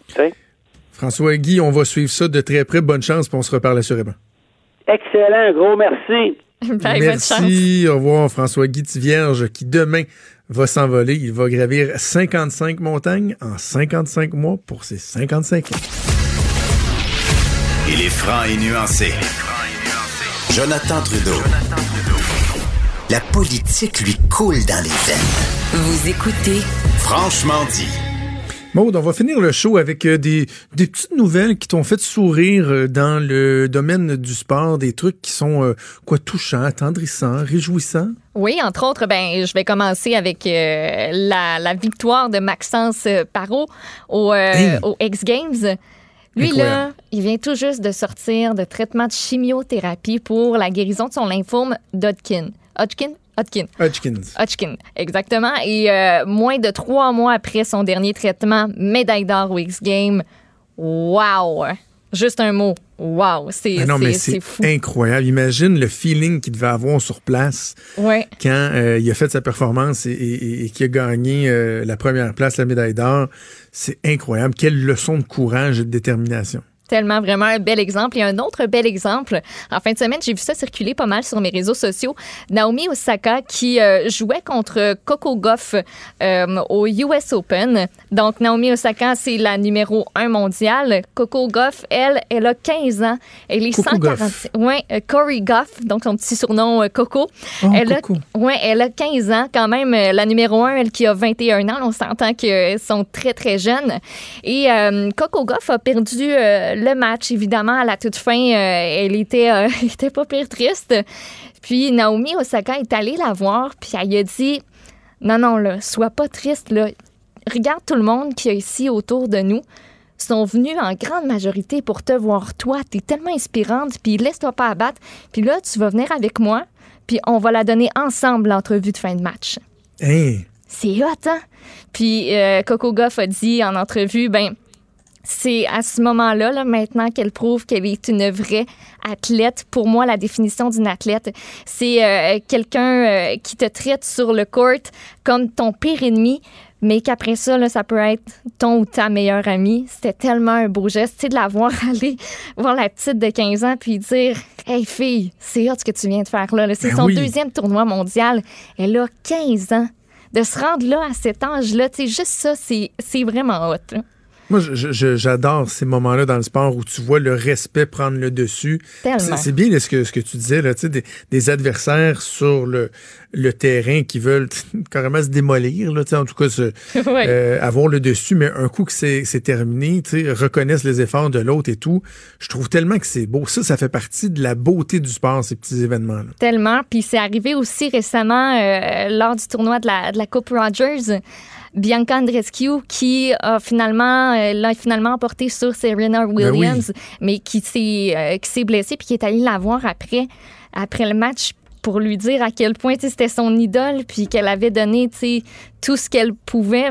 Juste ces moments où on se réconforte entre athlètes pour dire Hey, c'est pas parce que j'ai gagné que toi, t'es pas bonne, tu sais. Ben oui. C'est- juste qu'on a. Au final, il faut toujours qu'il y ait quelqu'un qui, qui gagne, peu importe c'est de quelle façon. Euh, puis je trouve ça toujours très, très beau de voir ces, ces moments-là qui nous sont montrés puis qui sont inspirants, je trouve, pour, euh, pour les jeunes aussi. Je trouve que c'est ça l'exemple à leur montrer. C'est que oui, tu as des adversaires dans la vie, puis ça peut ne pas faire ton affaire de perdre, mais au final, euh, tu sais, on pratique tous le, le même sport, puis euh, on est capable de, de s'entraîner puis de se soutenir. C'est ça la Il y a beauté Abraham. Taureau, hein, aussi le jeune Québécois avec les Astros euh, qui, a, qui a aidé Justin Verlander à aller chercher un match en point de couture, Ouais. très intéressant, très inspirant à voir. Merci à toi, Maude. On se reparle demain. Merci Yes, à demain. à Joanny Henry à la mise en onde, à Mathieu Boulay à la recherche. Je vous souhaite une excellente journée. On se donne rendez-vous demain, 10h. Salut. Cube Radio.